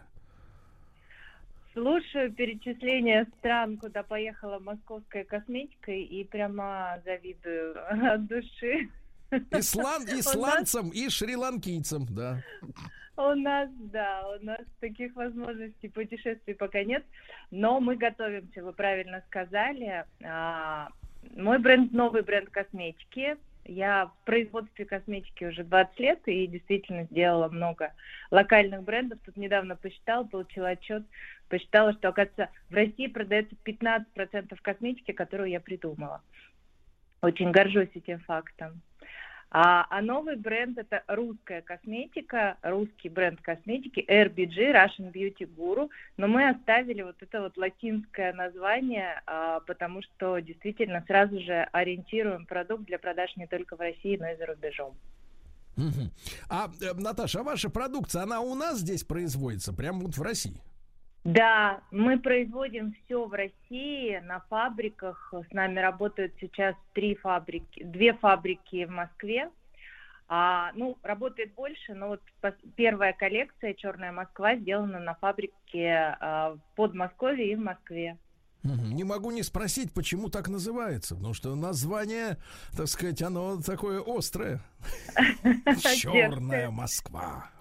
Дерзкое такое, да. Да. Ну, московские девчонки дерзкие, поэтому и косметика у них должна быть такая же. Это, я Да. так понимаю, тушь, что ли, для ресниц, чтобы глазищи были большие? Да, да, вы совершенно правильно а, угадали. И вот я люблю такие названия, в которых как-то сразу же угадывается, о чем речь. Да, тушь чаще всего черная, поэтому продукт называется Черная Москва, но а, в нем заложено так сказать, уважение а, к нашим а, предыдущим заслугам еще советской косметической отрасли. И вы должны, Сергей, помнить название Так. а, легендарных духов, популярных в России. Как они Наташа? назывались? Наташа была. Нет, я Нет, имею в ну, виду Ната- духи, Наташа Наташа. Были точно, точно, да. Но были еще такие духи «Красная Москва». Красный. И да, да, да. И вот как-то посвятила новый продукт э, российский вот Да. Тем Наташ, легендарным духам. Наташ, ну вот э, наши слушатели, я думаю, и мужчины видят, хотя бы даже идешь в какой-нибудь гипермаркет, и ты видишь эти косметические магазины, где полки ломятся от иностранных, так сказать, да, изделий. Там все Обидно, есть. да? И, Да-да-да. Не то, что обидно, но обильно они, э, так сказать, вот э, заставлены этими иностранными изделиями. Э, Вот э, ваша та же тушь, да, черная Москва, она вот Да. в какой-то степени уникальна среди других вот косметических брендов и, и- и популярна ли она среди женщин у нас? Но мы запустились э, всего полгода назад, весной. С тех пор мы представлены ну, во всей парфюмерно-косметической э, рознице и онлайн э, на всех площадках, Мгм. которые продают косметику. Поэтому, судя по тому, как мы быстро распространились, мы, конечно, популярны. И отличаемся мы тем, что на продукте все написано по-русски и крупными красными буквами написано «Сделано в России». А по сути это ну, очень современный продукт, а, который дает все то, что женщина хочет от э, косметики и от туши. Мгм. А, и а, ну, вот такая наша особенность и гордость, что продукт полностью разработан российскими технологами.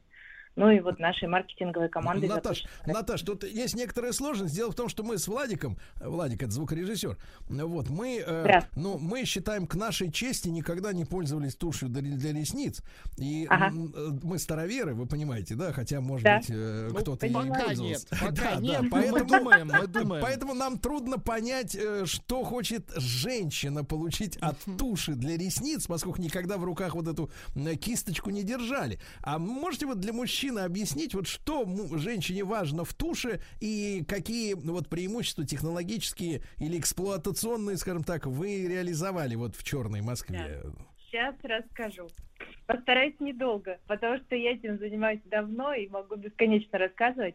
Ну, в общем, тушь это вам, как мужчинам, должно быть интересно. Это самый продаваемый продукт на рынке косметики. И Мгм. продукты для глаз и тушь занимают 30% от всего оборота косметики. Это, ну, как бы, это первый факт.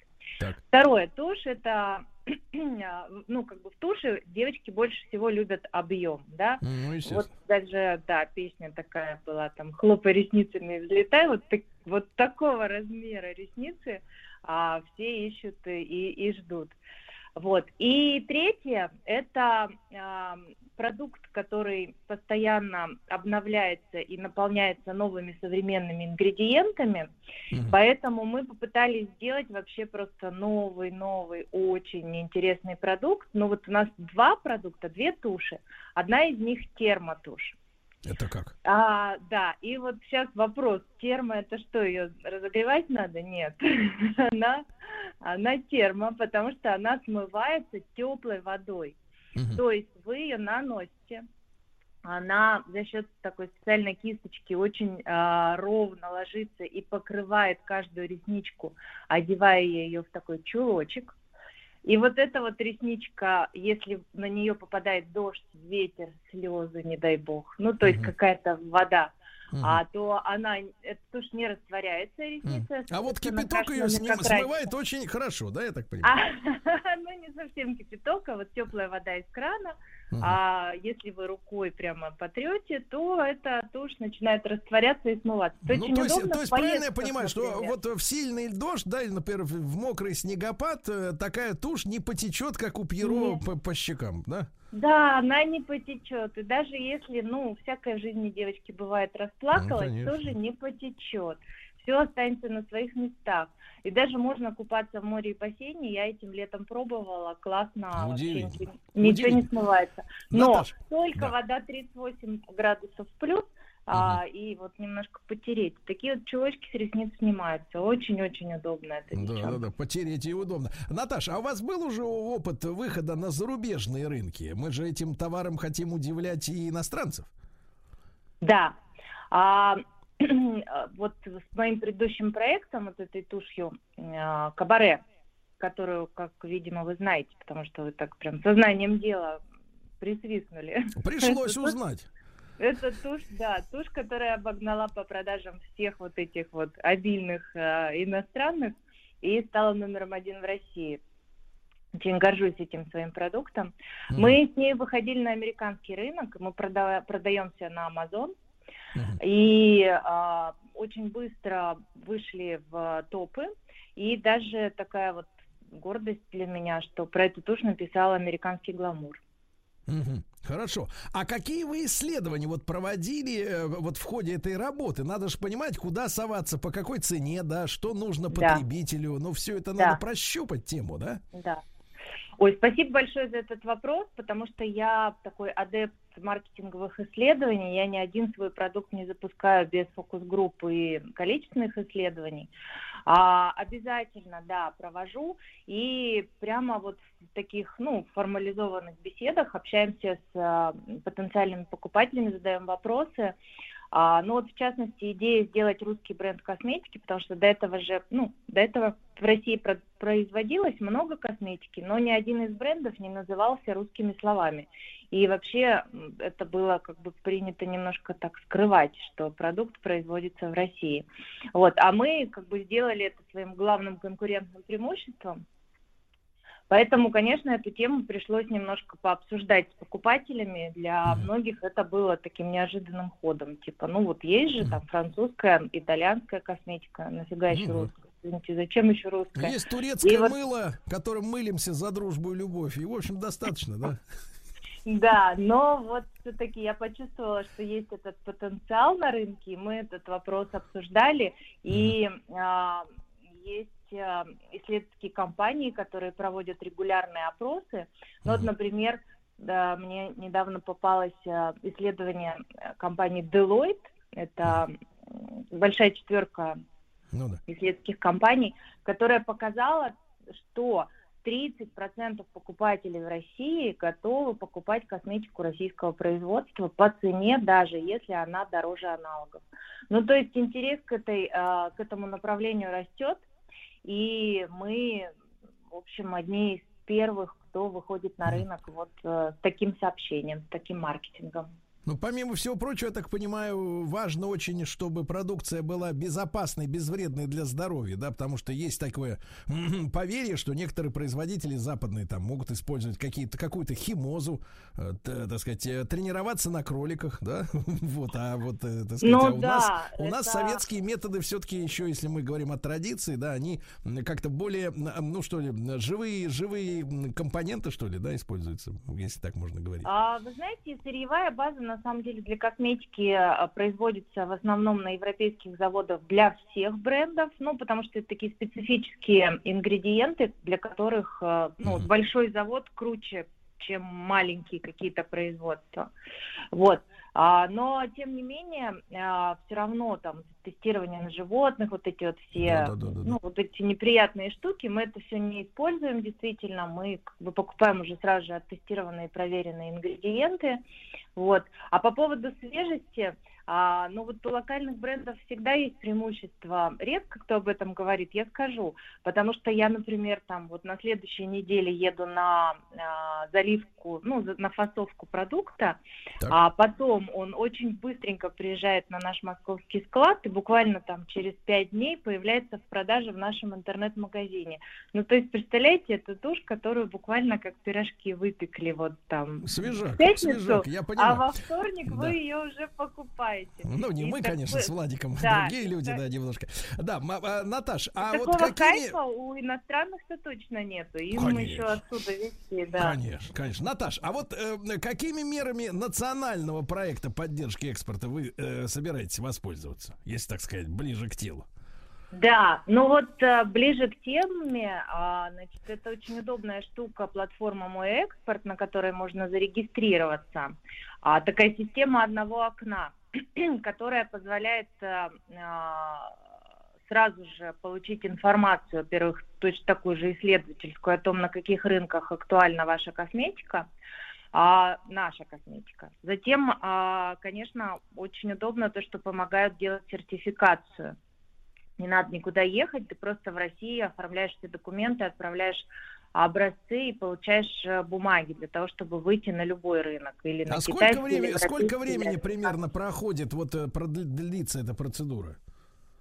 Но вообще это такая долгая песня на самом деле, Конечно. потому что очень разные системы вот именно сертификации, то есть на американский рынок получаешь просто разрешение и выходишь, а для европейского требуется нотификация. Ну, то есть там все как положено, присылаешь Ну, образцы. примерно, я имею в виду, плю- плюс-минус сколько лет? Слушайте, ну мы себе поставили задачу вот уже прям полностью выйти на рынок в 23 году. То есть Мгм. год мы себе следующий на эту всю канитель оставляем. Мгм. Понимаю. Ну, просто, чтобы наши слушатели, производители были готовы, да, к временным таким издержкам. Да, Они, но, они это, абсолютно но это зависит, конечно, от продукта. То есть, если вы, например, у вас там есть какая-нибудь одна классная, не знаю, там, сыворотка для волос, например, вы хотите один продукт вывести, то, наверное, получится побыстрее. Но у нас просто большой ассортимент, как всегда, в косметике. Вот сейчас 6 SKU Черной Москвы, 6 наименований. А потом выходит еще продукты от наших Russian Beauty Guru. То есть в нашем проекте участвуют еще русские визажисты. И а, от них уже будут там помада, например, или там жидкие тени. Ну, то есть у нас в конце следующего года будет уже там Мгм. полноценная линейка из 50 наименований. Да. А, Наташ, ну и в каком направлении-то двигаетесь? Э, Что можно от вас ожидать? От нас все только Да. хорошее. Это я понимаю, но вот я имею в виду в номенклатурном плане. И цветное, да. Но я вот заме... я вот сказала вам, да, что наш проект называется Russian Beauty Guru, то есть не я одна делаю продукты, а мы делаем их вместе с русскими beauty гуру, с визажистами. И а, в нашем проекте участвует, например, Денис Карташов, такой очень известный визажист, который учит и научил макияжу очень многих людей в России. И он делает помаду, а, глянцевую, очень красивую помаду, которая будет называться «Русский нюд», например. Мгм. Глянцевый это когда блестит? Да, это, э, ну вот можно использовать блеск для губ жидкий такой, а можно также сделать красивый блеск с помощью помады. Ну, Вот мы Прекрасно. выбрали помаду. настоящий, чтобы- настоящий гуру, я так понимаю. Тертый. Да, Так, да. так, так, так. Ну, Хорошо, сейчас, а еще? этот масочный режим, поэтому хочется как-то по- побаловать и губы свои тоже. Так, Вы помните, как в прошлом году, кстати говоря, в прошлом году, когда только маски появились, резко упали продажи помады. Я помню, в Да. новостях это прозвучало. Потому что, Да. как бы, зачем, зачем мазать, если никому, некому показывать, правильно? А вот э, ресницы в этом смысле у вас беспроигрышный вариант, Наташа. Правильно? Точно, да, да, Вот. вы правы. Вот, правы. замечательно, замечательно. Ну что, да, будем, э, будем, э, так сказать, будем искать вас в магазинах Шри-Ланки, правильно? Вот, Будем знаете, мазать. Да. да, да, да, нет, мазать будут другие. Сначала надо туда самим доехать. Да, да, да, да. Значит, смотрите, Ну, товарищи, в завершении, в завершении я благодарю. С нами была Наташа Ракоч, бьюти-эксперт с 20-летним опытом, создала самые успешные бренды макияжа в России, в том числе легендарную тушь Кабаре от Вивьен Сабо. И, конечно же, новая коллекция «Черная причерная Москва». Ну а в завершении темы сегодняшней беседы хочу напомнить всем Ну, нашим давайте. слушателям, что наш эфир про- выходит при поддержке национального проекта «Международная кооперация и экспорт». Меры национального проекта направлены на развитие и значительное увеличение не сырьевого, то есть товарного экспорта, который при поддержке государства к 30 году совсем скоро уже он должен вырасти на 70%. Это, безусловно, очень важно, ведь высокая доля экспорта обеспечивает стабильность нашей родной экономики. Да. Ну, Наташа, большое спасибо. Э, Спасибо. не- Да, ну, на- на- на- давайте скажу. От имени женщин, у которых не течет тушь. Спасибо. Сия Руси.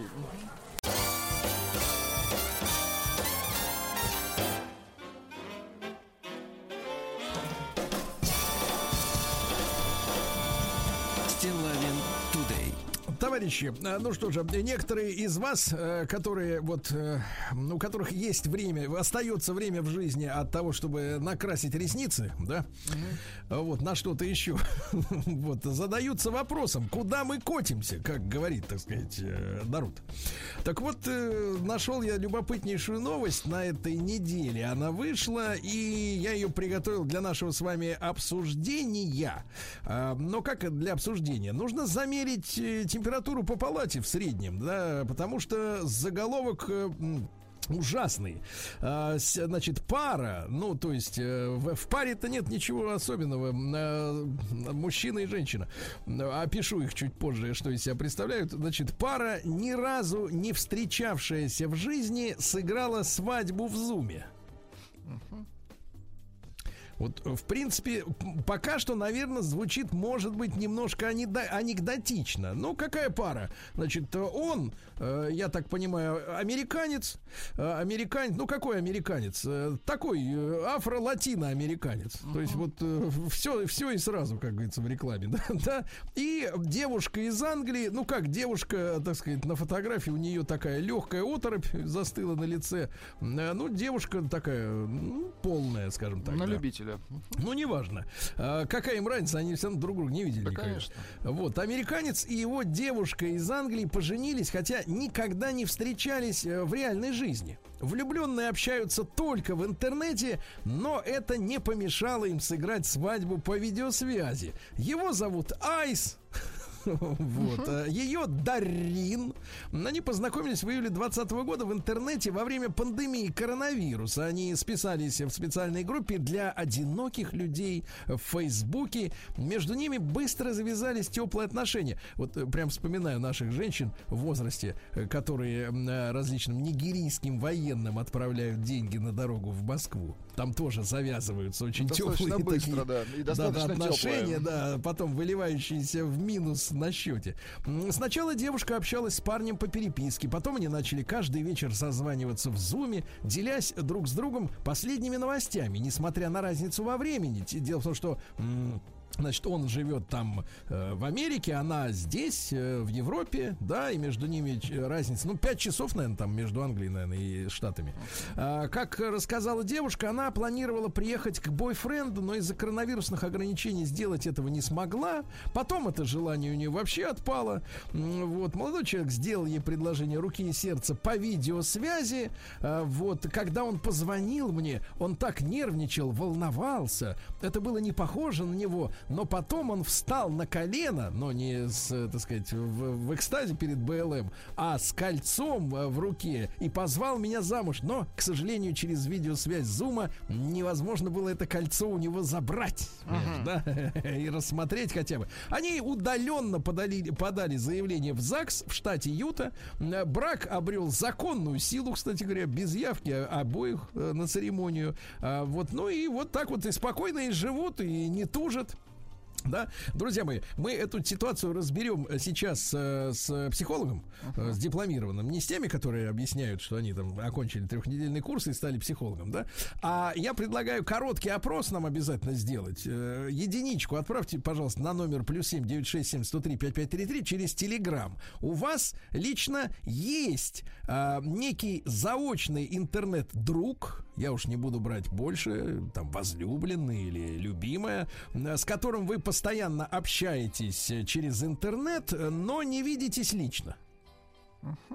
Ну вот есть у вас заочное, постоянное, систематическое общение без личного контакта. То есть вы не можете дотронуться до руки, вот, не можете почувствовать запах этого человека, аромат э, и так далее. Да, давайте, единичка, есть такой человек в вашей жизни, двойка нет, только личное общение постоянно у вас. Ну, и я приветствую Наталью Наумову, детского психолога, нейропсихолога и семейного психотерапевта. Наталья, доброе утро. Доброе утро.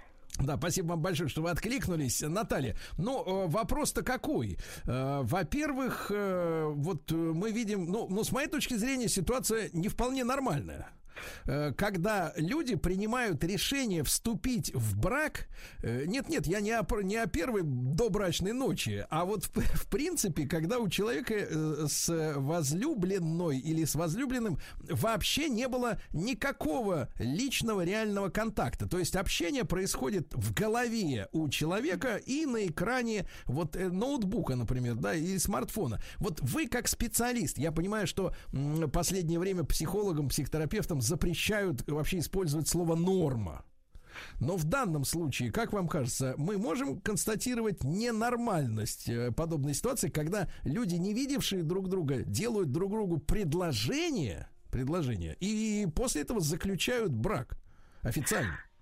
Ну, это, конечно, нетипично, да, э, это нельзя назвать нормой и посоветовать всем так поступать, потому что, конечно же, люди, по сути, а, у каждого есть какой-то тайный смысл, да, почему так делают. Либо люди боятся а, вообще остаться всегда одни, что их отвергнут, и даже вот этот последний человек на экране и тоже исчезнет из, из их жизни. Либо есть какие-то корыстные цели, да, например, там, может быть, молодой человек узнал, что девочка из Великобритании очень состоятельная, и подумал, что здорово было бы в Великобритании перебраться к ней. Ну, Мы не знаем, что там их а, объединяет, но все-таки, когда люди не видят друг друга, то всегда есть какие-то дополнительные цели, кроме личностных, потому что, ну, тут больше фантазии, больше воображения, нежели реальность, потому что реально они друг друга не знают.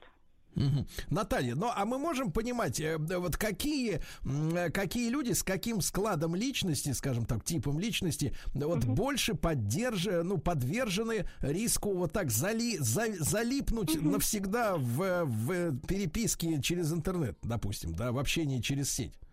Да, конечно. Это люди, заниженные самооценкой, да, те, которые воспринимают себя как неполноценную личность в большинстве случаев, да. То есть у них какие-то трудности в общении, у них есть робость, страх, что их не полюбят, они не понравятся. Часто они начинают выдумывать, ну, ну, про себя там другие фотографии показывать, ну и так далее, да, там, а, ну, сейчас видеосвязь, например, там они тоже могут там какой-нибудь там, ну, с- сесть Фильтр. красиво, фильтр, да, и можно еще ракурс хорошо подобрать, а, и снять таким образом напряжение, да. Это, как правило, люди, у которых есть особенность во внешности, например, человек полный, и он стесняется своего вида, да, но нам важно помнить, что даже если у человека не идеальная фигура, но он воспринимает себя как полноценную личность, любит себя, то он другим людям делает посыл, что я классный, полюбите меня. И мы видим, что не всегда только худенькие нравятся, да, есть и люди э, в теле, но прекрасные, потрясающие, и к ним люди тянутся, и есть даже за ними очередь иногда. Вот. И, конечно же, еще у нас особая группа это люди с особенностями психического здоровья, ну, то есть нездоровые люди. Они тоже не могут в обычной жизни э, выстроить взаимоотношения, а в виртуальной реальности у них получается.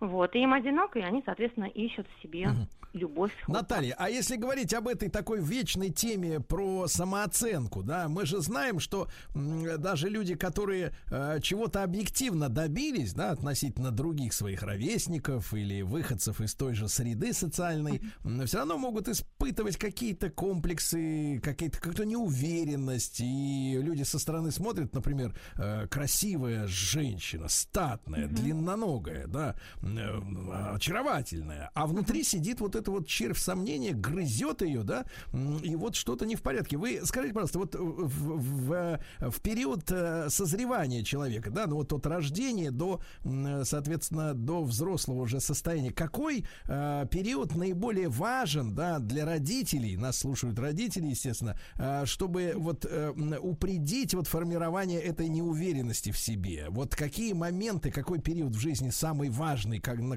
на который нужно обратить особое внимание родителям? Мгм. Самооценка у нас закладывается в возрасте до 5 лет. Здесь а, все вообще основные установки у нас закладываются. Дальше человек опирается на вот эти установки практически всю свою жизнь, либо до посещения психотерапевта. А, поэтому здесь уже важно показать ребенку, что его мнение значимо, а, поддержать ребенка, похвалить, да, и не настаивать на том, что все должно быть только как сказали родители, а договариваться и хвалить ребенка, и восторгаться им, и минимум критики, и ни в коем случае не допускать сравнения. А следующий период очень важный это половое созревание. И девочек, и мальчиков здесь важно, чтобы и мама, и папа поддерживали, хвалили и не осуждали их за то, что они, например, там сексуально как-то начинают одеваться, проявляют себя взрослыми, потому что здесь закладывается именно а, возможность потом найти себе брачного партнера и чувствовать себя достойной того, чтобы любили, да, то есть тут тоже вот есть такие вот риски, где родители бывает нарушают ну, вот это спокойствие ребенка, начинает его третировать, говорить, краситься нельзя, юбку короткую одевать нельзя, ну и так далее, там, да, и вообще в целом не доверять, тут тоже может дать дополнительную травматизацию. Ну, если только это мальчик, да, начинает натягивать юбку, тогда надо как-то можно чуть более жестко, но все равно с уважением, с уважением. Сними, пожалуйста, Вадик, э, юбку. Это А, Так, не да, сейчас. Э, Вот мальчики тоже, ведь у нас же пошла такая тенденция, что мальчики начинают интересоваться юбками. И здесь очень важно, чтобы родители все-таки сдержали себя, да, взяли себя в руки и спокойно ребенку задали вопрос, почему юбка, почему хочется быть девочкой, без осуждения. И вы знаете, 99% мальчиков понимают, что они не хотят быть девочками, просто это дань моде и желание спровоцировать родителей и получить от них яркую эмоцию. Поэтому родителям важно принять его, ну хотя бы сделать вид, что понимают, как данность, сказать, да, я тебя понимаю, так бывает. И потом задавать вопросы. Когда ребенок не видит сопротивления от родителей активного, то, как правило, отказывается от этой затеи. То есть э, активным сопротивлением, э, например, немедленно сними эту гадость, можно только наоборот засадить внутрь сознания какую-то вот эту червоточину, да, ребенку? Абсолютно верно. Потому что хочется сопротивляться и хочется отстаивать свою точку зрения. Как правило, этого ребенка, который сейчас хочет одеть юбку и спровоцировать родителей на эмоции, ему в детстве говорили, одень шапочку, на улице холодно, или ешь кашу, сейчас Да. вообще не до пирожков.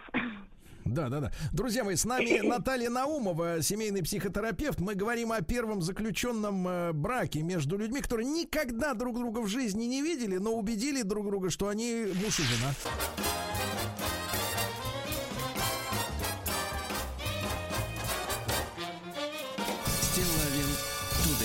Ну что ж, друзья мои, э, пара, э, познакомившаяся в интернете, сыграла свадебку через Zoom. Э, Вот. Но так э, до сих пор больше года э, друг друга в личной жизни, в реальной жизни не видели. Один в Америке, другая в Англии. И счастливо живут. Выключил компьютер, да, и можешь, например, почесаться.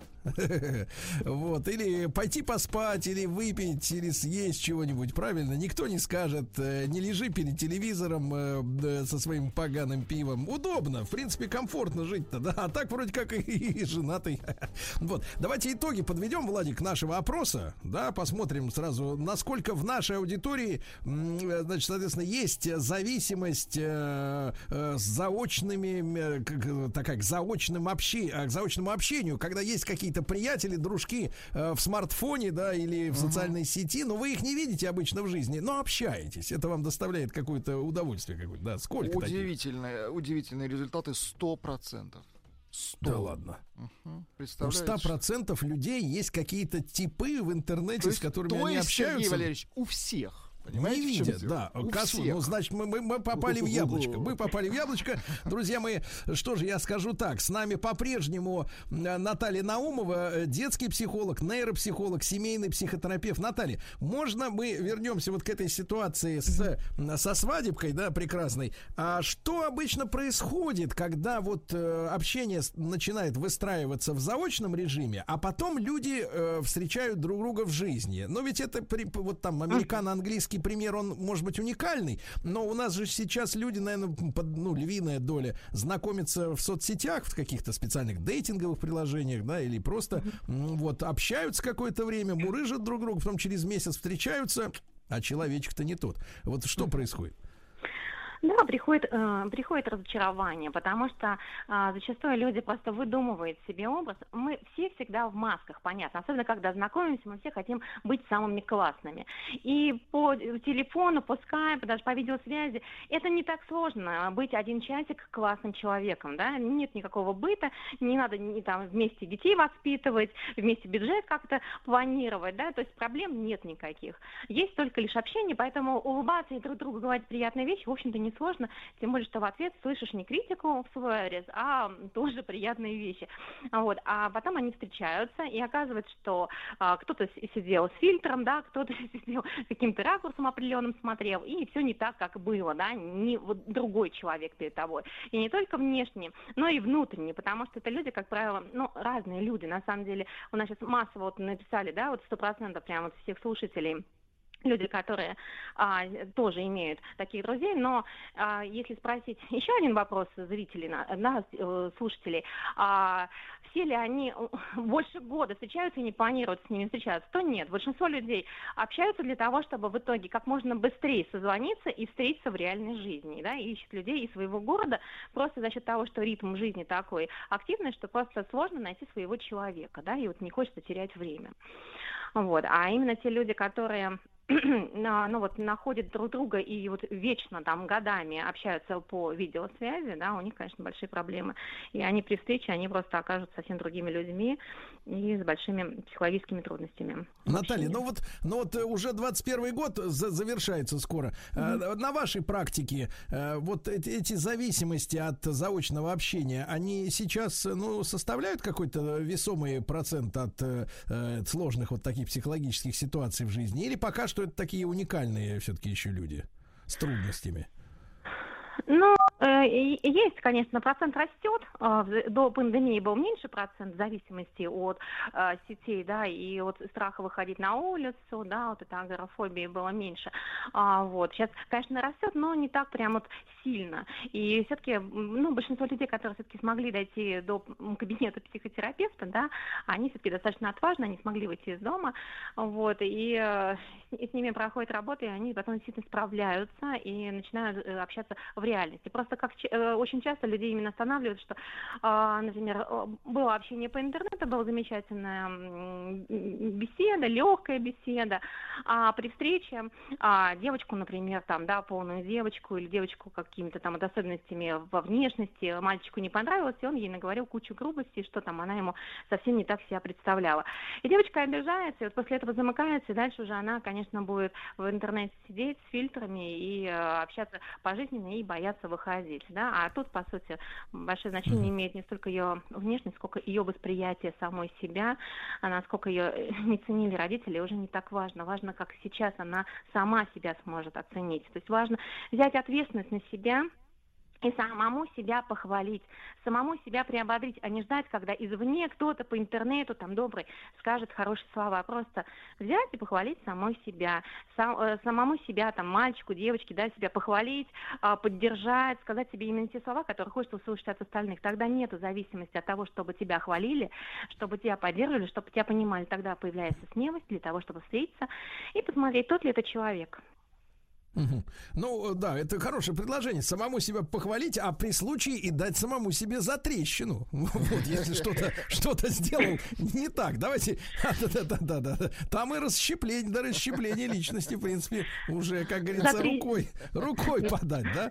Я Ну, за шучу. трещину, да, но за трещину люди как раз себе постоянно дают, потому что их родители ругали. И это запоминается. А вот себя хвалить людям сложно. Да. Ну что же, хороший Сережа, молодец, провел интервью с Натальей Наумовой, детским психологом, нейропсихологом, семейным психотерапевтом. Познакомились э, с э, семьей 21 века, которые никогда друг друга не видели, но благополучно вышли замуж. В принципе, для, для кого-то, может, это и вариант. Правда? Ну вот так.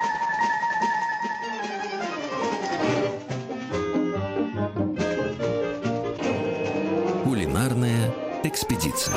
Друзья мои, наш проект «Кулинарная экспедиция». И, конечно же, я рад приветствовать Леонида Владимировича Галиптермана, президента Международного эногастрономического центра, члена Президиума экспертного совета по гастрономическому туризму Всемирной туристской организации ООН. Э, Леонид Владимирович, доброе утро. Да. Доброе утро, рад вас слышать. Э, Взаимно, абсолютно. Ну и сегодня, смотрите, у нас тема гастровойны и гастродипломатии. И поэтому мы пригласили к нашему микрофону еще и Ирину Львовну Тимонину, декана факультета международных отношений Института бизнеса и делового администрирования РАНХИКС, где готовят как раз специалистов по гастродипломатии. Правильно я понимаю, Леонид Владимирович? Да, абсолютно. Самое главное, что по гастровоинам не готовят. Да-да-да. Ирина Львовна, доброе утро. Доброе утро, Сергей, доброе утро, радиослушатели. Э, Да, Ирина Львовна, а что это за специалисты такие по гастродипломатии? Расскажите, пожалуйста, впервые слышу. Вы знаете, с удовольствием. И как раз хочу зацепиться за слова Леонида Владимировича, что мы вот по гастровойнам не готовим, потому что гастродипломатия это как раз вот в нынешней не совсем простой ситуации совершенно не конфронтационное направление в дипломатии и в политике.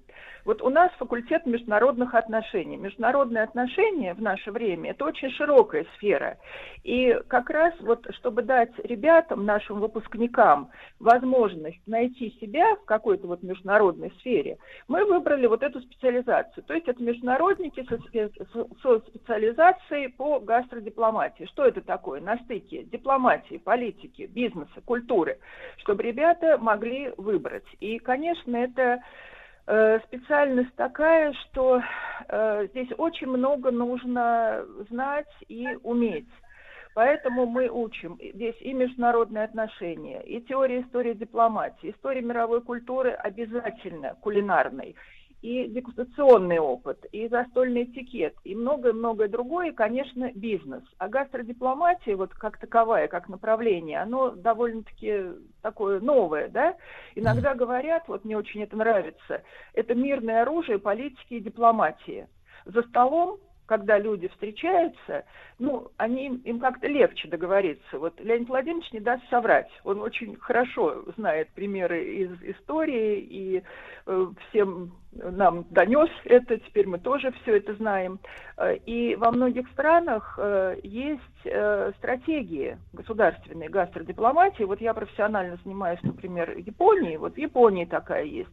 А что это дает? Это дает и туризм, и экспорт продуктов питания, это и э, продвижение культурного э, контента страны.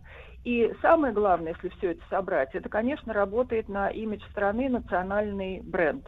Вот я бы так сказала. Извините, если очень длинно, но нет, нет, увлекаюсь. прекрасно. Мы же, мы же узнаем новое для себя. Леонид Владимирович, ну могу я понять, что вот когда Юрий Алексеевич Гагарин на приеме у королевы нынешней, она вот до сих пор там, э, вот, э, значит, э, съел лимон из чая, то, в принципе, это тоже был элемент гастродипломатии. Я, конечно, утрирую. Нет, конечно. Это был как раз элемент провала работы протокольщиков.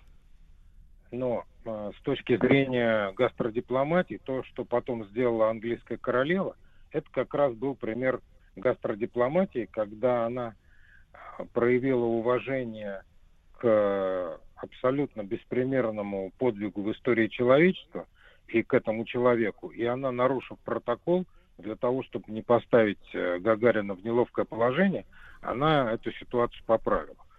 Так что это как раз замечательный пример, но про вот то, о чем я сказал. Да. А, Товарищи дорогие, ну вот смотрите, э, специалисты по гастродипломатии готовятся. А вот где они будут работать, в каких условиях? То есть это посольские службы или вот где поле битвы, собственно говоря, э, гастродипломатической? Ирина Львовна. Вы знаете, вот э, как раз э, здесь и есть одна, как мы иногда говорим, вот из фишек вот нашей программы, что ребята как раз могут найти, ну, выпускники наши, они могут найти себя вот в самых разных сферах, что им ближе по душе. Ну, во-первых, это, конечно, посольство, протокольные отделы, это международные э, отделы и департаменты различных э, компаний международных. Это и работа в регионах. Это вот для нас тоже очень важно, потому что вот э, продвижение гастрономических брендов для регионов, для развития туризма, для развития своей пищевой промышленности, экспорта, это тоже шанс. Вот они могут там себя найти.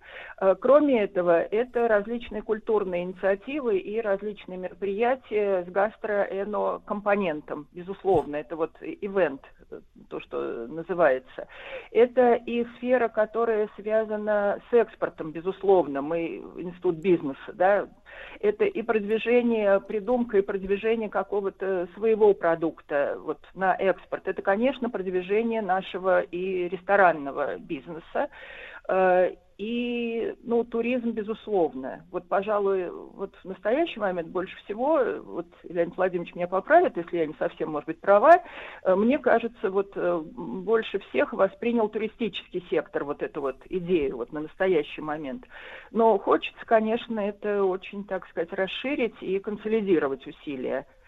Вот я бы так по- сказала. я поясню нашим слушателям, что эно-гастрономия это когда не только накладывают, но и наливают. И не чай с лимоном, друзья мои. Это а- важно, Да, это да, очень да, да, важно, Потому что беседа да. спорится-то, беседа спорится легче.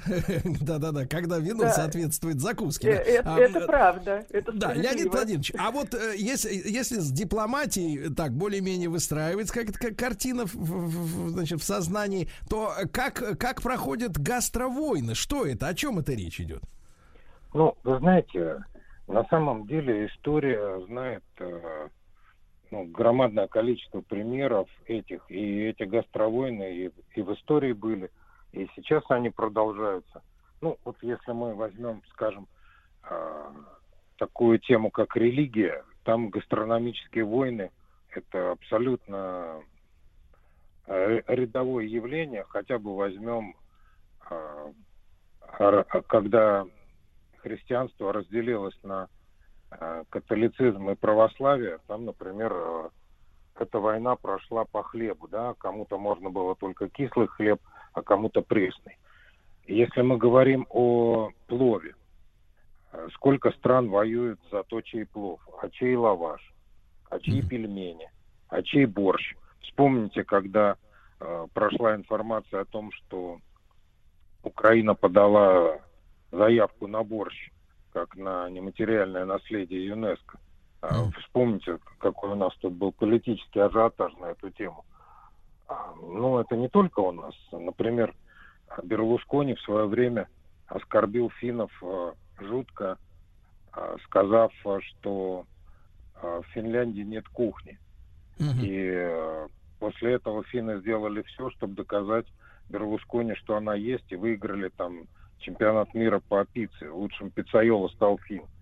И они сказали, ну что, у нас по-прежнему нет кухни, а как насчет того, что у нас в Хельсинки пять мишленовских ресторанов? А сейчас в ТикТоке, не знаю, закончилось или нет, вот еще недавно была война между тиктокерами французскими и итальянскими, когда они э, в эфире там одни французы взяли, сварили э, итальянскую пасту, сломав ее и положив в кастрюлю. Итальянцы абсолютно были оскорблены и начали показывать сюжеты, как они ломают французский багет пополам. И это вот все пошло и дальше, и дальше. И ну и с напитками та же самая тема.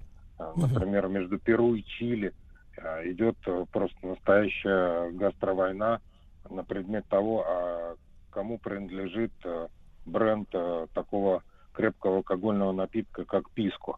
Ну, эту тему можно продолжать, если говорить о политике, но даже вот э, то, в чем мы сейчас находимся по состоянию с Евросоюзом, ситуация санкций, контр, контрсанкций, они же прежде всего коснулись еды. Поэтому тема не такая безобидная, как может показаться на первый взгляд, потому что еда – это культурный код нации, культурный код народа, культурный код страны. И когда кто-то там вольно или невольно задевает вот эти струны, то тут мало не покажется. А с точки зрения влияния кухни на самосознание народа, вот я несколько, там, по, по полтора месяца назад, где-то, может быть, два, в новостях прочел о том, что на заводе Volkswagen в Германии, значит, убрали из меню для рабочих, которые крутят гайки, устанавливают двигатели, а, убрали все мясные блюда. У них там есть замечательные такие карри-вюрст, это сосиски такие толстые с соусом карри, оно ну, блистательное блюдо и калорийное, и сытное. Под давлением веганской э, пропаганды, да, вот это вот вся эта международная истерия по поводу климата, потепления, метана, коров и так далее. Вот они, значит, э, насильно работяг перевели, значит, на не знаю, на что, на траву или еще на что-то, не знаю, на искусственное мясо. Вот, вот когда еще и национальная кухня, а это национальное блюдо, да, для Германии, карри Нет. Э, да. Нет. Не национальное. Ну, послушайте, откуда в Германии карри? Нет, я понимаю. Ну, но неонационально, я имею в виду. И вот а когда вот, учил... Вот, да. Да, да, и когда вот у людей под предлогом каких-то политических, экологических вот процессов, да, таких громкой шумихи, именно компанейщины, берут и изымают у него из кухни, э, так сказать, какое-то блюдо, это же удар по самосознанию, я-то, я-то, мне так кажется. Ну, а, абсолютно с вами согласен. Абсолютно. Тут дело ведь э, вот в чем. Ведь мы все состоим из того, что мы едим и пьем. И, собственно, даже структура нашего организма, ну уж во всяком случае точно челюсти и там череп, да, они во многом определяются той пищей, которую тот или иной народ ест. И, а ведь человечество развивается, мы же дальше развиваемся, там новые группы крови появляются и так далее. То есть, в принципе, то, как будет эволюционировать человек как организм, да, это очень в серьезной степени зависит от того, что дальше люди будут есть. И в этом плане, конечно, э, здравый смысл и голову надо включать, на мой взгляд, э, очень сильно. Хотя э, я тоже в свое время работал на заводе автомобильном, крутил гайки на конвейере, и у нас, например, на- выдавали молоко. Да, ну вот тоже, да, зачем молоко? Ну, как бы вот у нас была история, что за вредность. Но любой человек, который там хоть чуть-чуть э, понимает в теме, он скажет, что молоко за вредность. Ну, там, ну, это как-то довольно смешная история. А тоже ведь была политическая история, когда рабочим выдали молоко, ну, там, в семнадцатом году, когда было голодно, и по распоряжению Ленина это было сделано. И с тех пор это укоренилось, и стали нам на заводах выдавать молоко. Не очень, э, собственно, задумываясь о том, насколько это с физиологической точки зрения здраво. Так что тут все, все могут отличиться здорово. Мгм. Ирина Львовна, ну Да. а тогда вопрос, э, вот если мы говорим, что идут войны, да, когда то или иное блюдо э, присваивается какой-то, например, страной, да, э, становится поводом для раздора, ну то есть при таким э, становится таким гастрономическим флагом или гербом государства, и в общем-то, когда есть у государства какие-то столкновения, проблемы, вот пища становится э, полей битвы, то задача дипломатии в чем она заключается? Отвоевать дипломатическими методами право на пиццу, там, на- например, или на борщ, или вот, э, или что? Или это продвижение своей кухни э, так сказать, из вовне? Что? Вот какая задача у дипломатов э, ваших? Э, Вы знаете, ну, во-первых, вот э, я хотела бы маленькую реплику вот э, в ходе разговора и то, о чем говорил сейчас Леонид Владимирович, что вот э, как раз вот именно поэтому гастродипломатия у нас на факультете международных отношений. Это международные отношения, это кросс-культурные коммуникации. Вот как первый шаг, это надо понимать. Это надо понимать, что такое еда, вот как часть культурного кода, вот что это такое для людей. Вроде бы действительно там сосиски, молоко или там что-то такое, пицца, ну, вроде там не, не- такая важная вещь по сравнению там с гонкой вооружений, предположим, да, но действительно это затрагивает вот какие-то глубинные вещи народа. И задача это как раз, ну, на мой взгляд, может быть, я не права, но э, как мы считаем, что все-таки э, не лобовые столкновения, их и так, в общем, достаточно э, в истории, а это продвижение своего своего продукта, своих традиций, своих, в том числе, культурных традиций, потому что это все-таки вот имидж и бренд, и Ирина Ивановна, Э, Ирина Ивановна, а в этой, в этой связи не могу не задать вопрос. А, У нас Да. стоит задача интернационализировать какие-то исконно русские, российские, не знаю, татарские, башкирские, какие угодно, якутские блюда на внешней арене, потому что когда я в Ютьюбе смотрю ролики, где, например, какие-нибудь американские блогеры пробуют новую еду, и зачастую они пробуют, например, какое-нибудь русское блюдо, и первая реакция, они морщатся, для них это просто необычно, да, то есть если для нас пицца, суши, еще что-то там, французские-то вещи, улитки, они стали обычными, никто не морщится, наоборот, люди кайфуют, или мидии там, э, значит, потребляют, да, а когда русское блюдо пробуют, например, они думают, елки, какой-нибудь винегрет, да как это можно вообще сочетать друг с другом, то есть вот для них это для многих удивление, вот мы можем что-нибудь сделать, чтобы наши, наша кухня и немножко интернационализировалась и перестала их пугать, потому что через кухню мы их пугаем, правильно? Как вот они нас боятся, наших ракет, так они и боятся того, что мы едим. Для них это какое-то э, чудище лесное. Вы знаете, ну, мне кажется, для многих стран это вопрос вопросом, вопросов, потому что вот на примере э, моей изучаемой, скажем так, страны Японии, где все-таки, ну, очень своеобразная кухня, но с другой стороны суси там и все прочее, они по всему миру. Но с другой стороны, калиф- э, с третьей стороны, калифорнийский ролл ничего общего, конечно, вот э, с японским блюдом не Да-да-да. имеет. Такая И вот как раз у этой страны вот про- проблема. Вот все-таки аутентичность сохранять или или все-таки вот, э, ну, как-то Да-да-да. Леонид Владимирович, Леонид? Владимирович, если коротко, вы на какой позиции стоите? Э, Делать адаптированный вариант борща для, например, для европейцев или заставить их через колено есть как мы и получать удовольствие? Ага. Я сторонник того, что любая кухня, она должна быть адаптирована под вкусы того или иного народа. И это абсолютно правильно. И не надо никого этим пугать. И а, как раз вот когда там американцы пробуют там какие-то блюда и морщатся, это ровно потому, что им, а, не объяснили, что это такое, б, не подготовили, потому что в том Да. же США все кухни мира абсолютно экзотические существуют, и уж мы точно не самый большой экзотический пример с точки зрения Да. там каких-то пограничных вкусов. Да. Просто ко всему этому нужно нормально готовиться.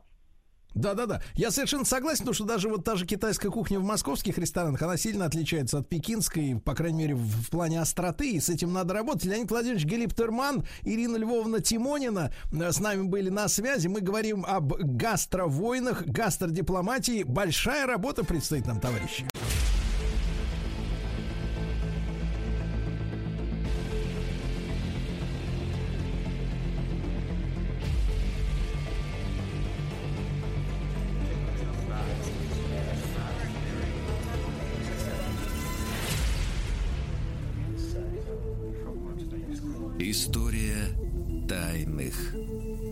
Обществ.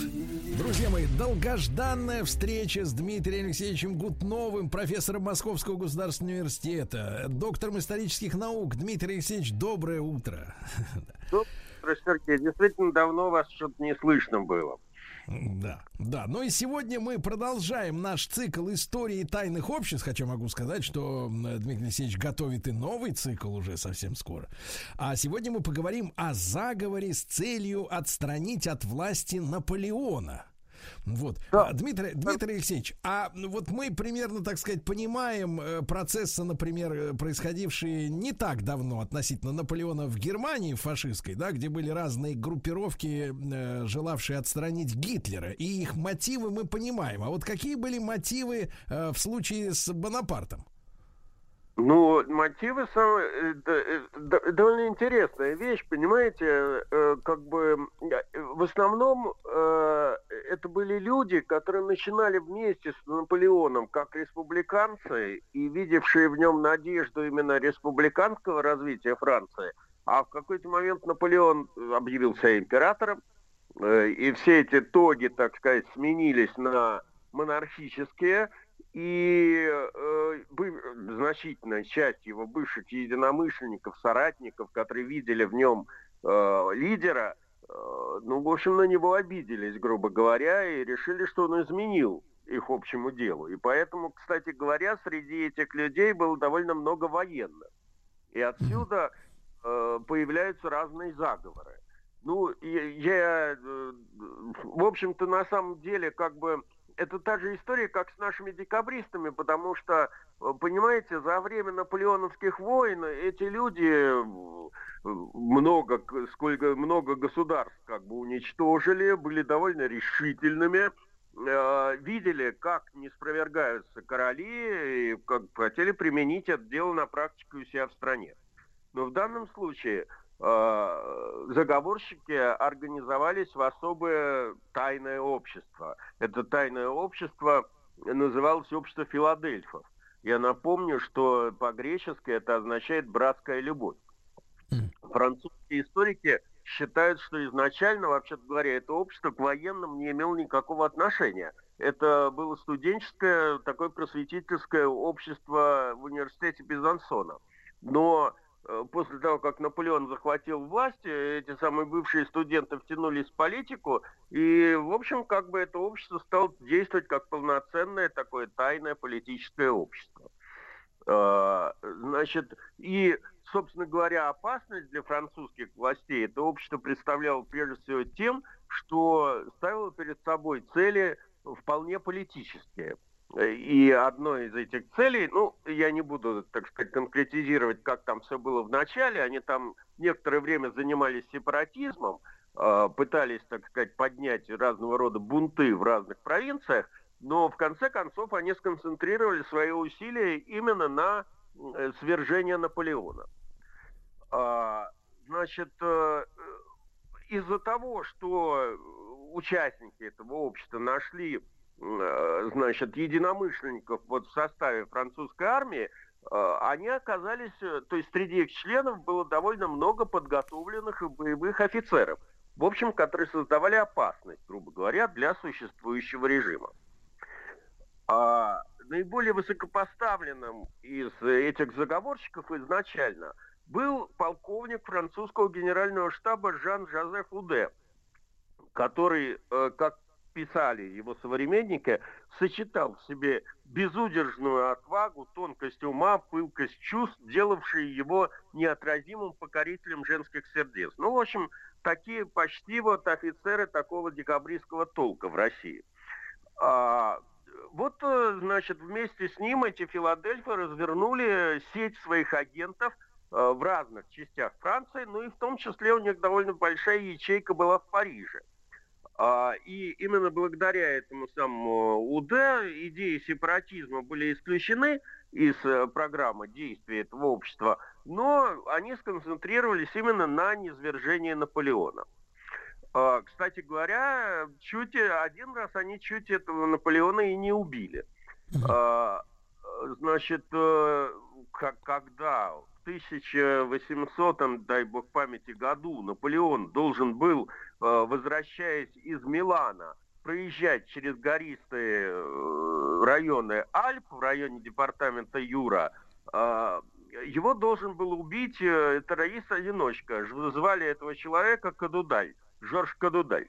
Но в последний момент, значит, все сорвалось. Э, По независящим от этого Кадудаля причинам э, Наполеон изменил маршрут. Куда-то он захотел заехать. Ну, соответственно, это все вскрылось. Э, Кадудаль был схвачен, казнен. Ну, а вместе с ним стали поиски, начались поиски его мнимых соратников в, ну, в французском государственном аппарате, в армии и тому подобное. Тень участия в этом заговоре упала на этого самого полковника. Но поскольку у него было довольно много заслуг перед э, Францией, он был э, тем самым членом почетного легиона, то есть это удостоился одного из высших отличий империи, и против него не было прямых доказательств. И поэтому Наполеон, не имея предлога для расправы с ним, ограничился переводом его в провинцию. Но из армии этого человека не уволили, чем он, естественно, воспользовался для э, продолжения своих действий. А, До 1809 года ничего особого не, происходило, он там пытался создавать какие-то заговоры, но в 1809 году был убит в сражении при Ваграме. И вот тогда вот э, цензором, цензор это по, по иерархии этих Филадельфов, руководителей, стал э, генерал Клод Франциск Мале, собственно говоря, который и совершил вот этот переворот, о котором, попытку переворота, о котором мы с вами э, сегодня будем говорить. Дмитрий Алексеевич, а сразу вопрос. Мы понимаем, что есть, эм, значит, когда заговорщики замышляют худое, если это, например, декабристы, то у них есть программа, есть конституция, да, они что-то там запланировали. Или э, в, в- других случаях заговорщики просто хотят поставить вместо одного человека другого своего человека. Вот здесь по какой схеме э, шла работа? Программа была довольно смутная. Он, э, будучи всеми, эти все деятели были выкормышами Наполеона, а Наполеон, как вы знаете, у него главный лозунг был, надо сначала ввязаться в драку, а потом уже смотреть, как дело по- повернется. Вот такой вот детальной программы, как у декабристов, насколько я понимаю, Филадельфов не было. Они до конца тоже так же, как и декабристы, не могли определить время своего выступления. Сейчас я расскажу, довольно смешная история с этим самым э, Мале вышла. Э, Дело в том, что вот он действительно был детем э, французской революции. Э, Он, э, э, значит, э, вообще-то говоря, был э, капитаном мушкетерского полка, то есть Детревилем, грубо говоря, э, если говорить о мушкетерах, э, в момент начала, э, ну, в момент штурма Бастилии. А, В годы революции, поэтому он стал убежденным республиканцем и э, вместе с революционной французской армией во главе третьей бригады э, итальянской армии он сражался против Суворова на Апеннинах э, под командованием Массена. Свои взгляды Мале особо не скрывал, поэтому переворот, который совершился 18 Брюмера Наполеоном, он встретил враждебно. И, в общем, как бы не скрывал, критиковал Наполеона за все эти дела, за то, что он изменил, так сказать, духу революции. За это он был уволен в отставку и за свои взгляды арестован. Однако, интересный момент, учитывая послужной список героический этого генерала, суд, ну и, видимо, внутриполитическую ситуацию, суд счел возможным поместить его не в тюрьму, куда он должен был попасть, э, за свои анти, так сказать, наполеоновские взгляды, а в э, клинику для, шев- для душевнобольных. Причем не просто в клинику, а в парижскую клинику, которая по определению была несколько лучше, так сказать, провинциальных клиник, и еще вдобавок частную клинику. И там он как раз и пребывал до 1812 года э, под видом э, сумасшедшего. Вспом- Вспомните Чадаева, пожалуйста. Это примерно такая же история. При этом, значит, насколько я понимаю, его особо не лечили. То есть такой э, этой самой э, э, тюремной там психиатрии не было. Э, более того, он там, в общем, как бы слыл не буйным помешанным, а тихим помешанным, поэтому ему давали возможность работать с бумагами, он писал там, э, брался за перо, за бумагу, к нему приходили э, посетители, значит, и, в общем, до 1812 года этот самый Мале продолжал корчить из себя душевно больного, разрабатывая планы захвата власти. Это можно сказать так. То есть он, он, давайте так, управлял группировкой бандитской, из, находясь в заключении. Абсолютно, ну, ну, не- находясь в сумасшедшем доме. Если бы в заключении, это было бы еще носил налет ге- героический такой. А он нашел себе такое прикрытие, понимаете, такую идеальную крышу, по сути дела. Ну, кто его объявили душевно больным, э, забыли, что он на самом деле не душевно больной. И он там спокойно, в общем, как бы занимался тем, чем он хотел заниматься. Вот. Ну а в 1812 году произошла русская кампания. Собрав великую армию, Наполеон двинулся в Россию, э, надолго там увяз. Э, Потом, значит, из России стали приходить совершенно, так сказать, э, эти противоречивые известия о больших потерях, о зиме, о том, что, зайдя в Москву, Наполеон не добился победы. Э, В общем, э, где-то на дворе стоял 22 октября 1812 года, э, и стало известно, что французские войска собираются отступать из Москвы, а о Наполеоне вообще ничего не слышно было. И вот Мале решил, что это как раз то, то самое время, когда необходимо действовать. Да. Решил, находясь в психиатрической лечебнице. Друзья мои, Дмитрий Алексеевич Гутнов, профессор Московского государственного университета, доктор исторических наук в нашем цикле «История тайных обществ». История тайных обществ. Друзья мои, с нами Дмитрий Алексеевич Гутнов, доктор исторических наук. Заговор с целью отстранить Наполеона от власти. И вот Наполеон э, Бонапарте увяз э, где-то там в Москве.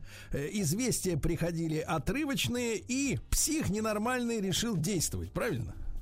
Значит, в основе его действий, сейчас бы мы назвали, под, был просто прямой подлог. То есть он там сидел, пи- писал фальшивые манифесты и постановления Сената, и вот, в общем, в 20-х числах октября 2012 года решил действовать. Вместе со своим единомышленником, который, кстати говоря, занимал соседнюю эту самую, э, палату, а, аббатом Лафоном, э, он убежал из лечебницы, причем, значит, этот Лафон себе еще страховку такую получил. Понимаете, им нужно было преодолеть высокий забор, э, генерал, значит, как будучи человеком более подготовленным, его перемахнул, а аббат ногу подвернул. И поэтому в дальнейшем всех- во всех событиях не участвовал. Это ему позволило избежать ответственности. Значит, э, так или иначе, добравшись до конспиративной квартиры, эта двоица, э, значит, э, созвала заговорщиков. Там э, Мале переоделся в генеральский мундир. Ему сообщили э, правильный пароль от э, казарм Национальной гвардии, э, и он направился туда. Значит, э, поскольку генеральский мундир и правильный пароль и отзыв этих самых казарм эм, э, позволил ему войти казармы Национальной гвардии, он прямо направился к командиру этого полка, эм, э, Габриэле Сулье, и объявил ему, что Наполеон умер 7 октября в Москве. И в доказательство предъявил фальшивый манифест и приказы по Великой армии, который он сработал в психушке.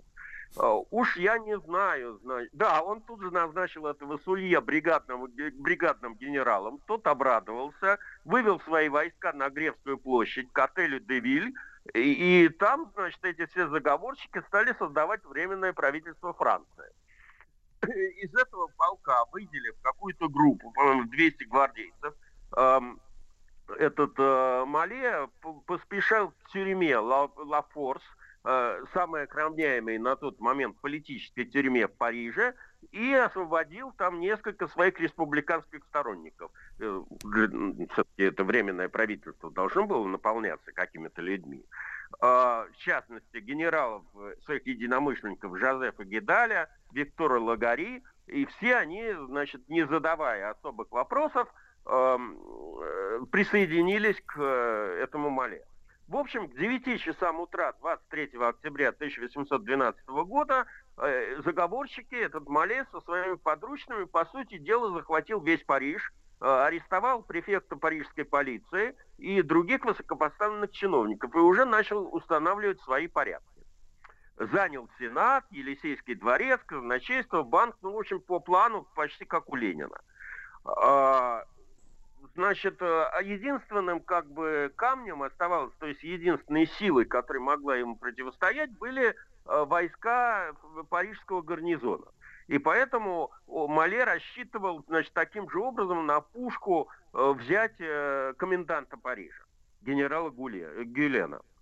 Значит, он явился к Гюлену во всех своих, так сказать, при всех своих регалиях э, с какой-то уже новой свитой и представил ему фальшивые бумаги э, по поводу смерти Наполеона. На Гюлена это не произвело никакого впечатления. Более того, э, зная подписи сенаторов, он понял, что бумаги перед ним лежат, ко- которые ему представлены, подложные.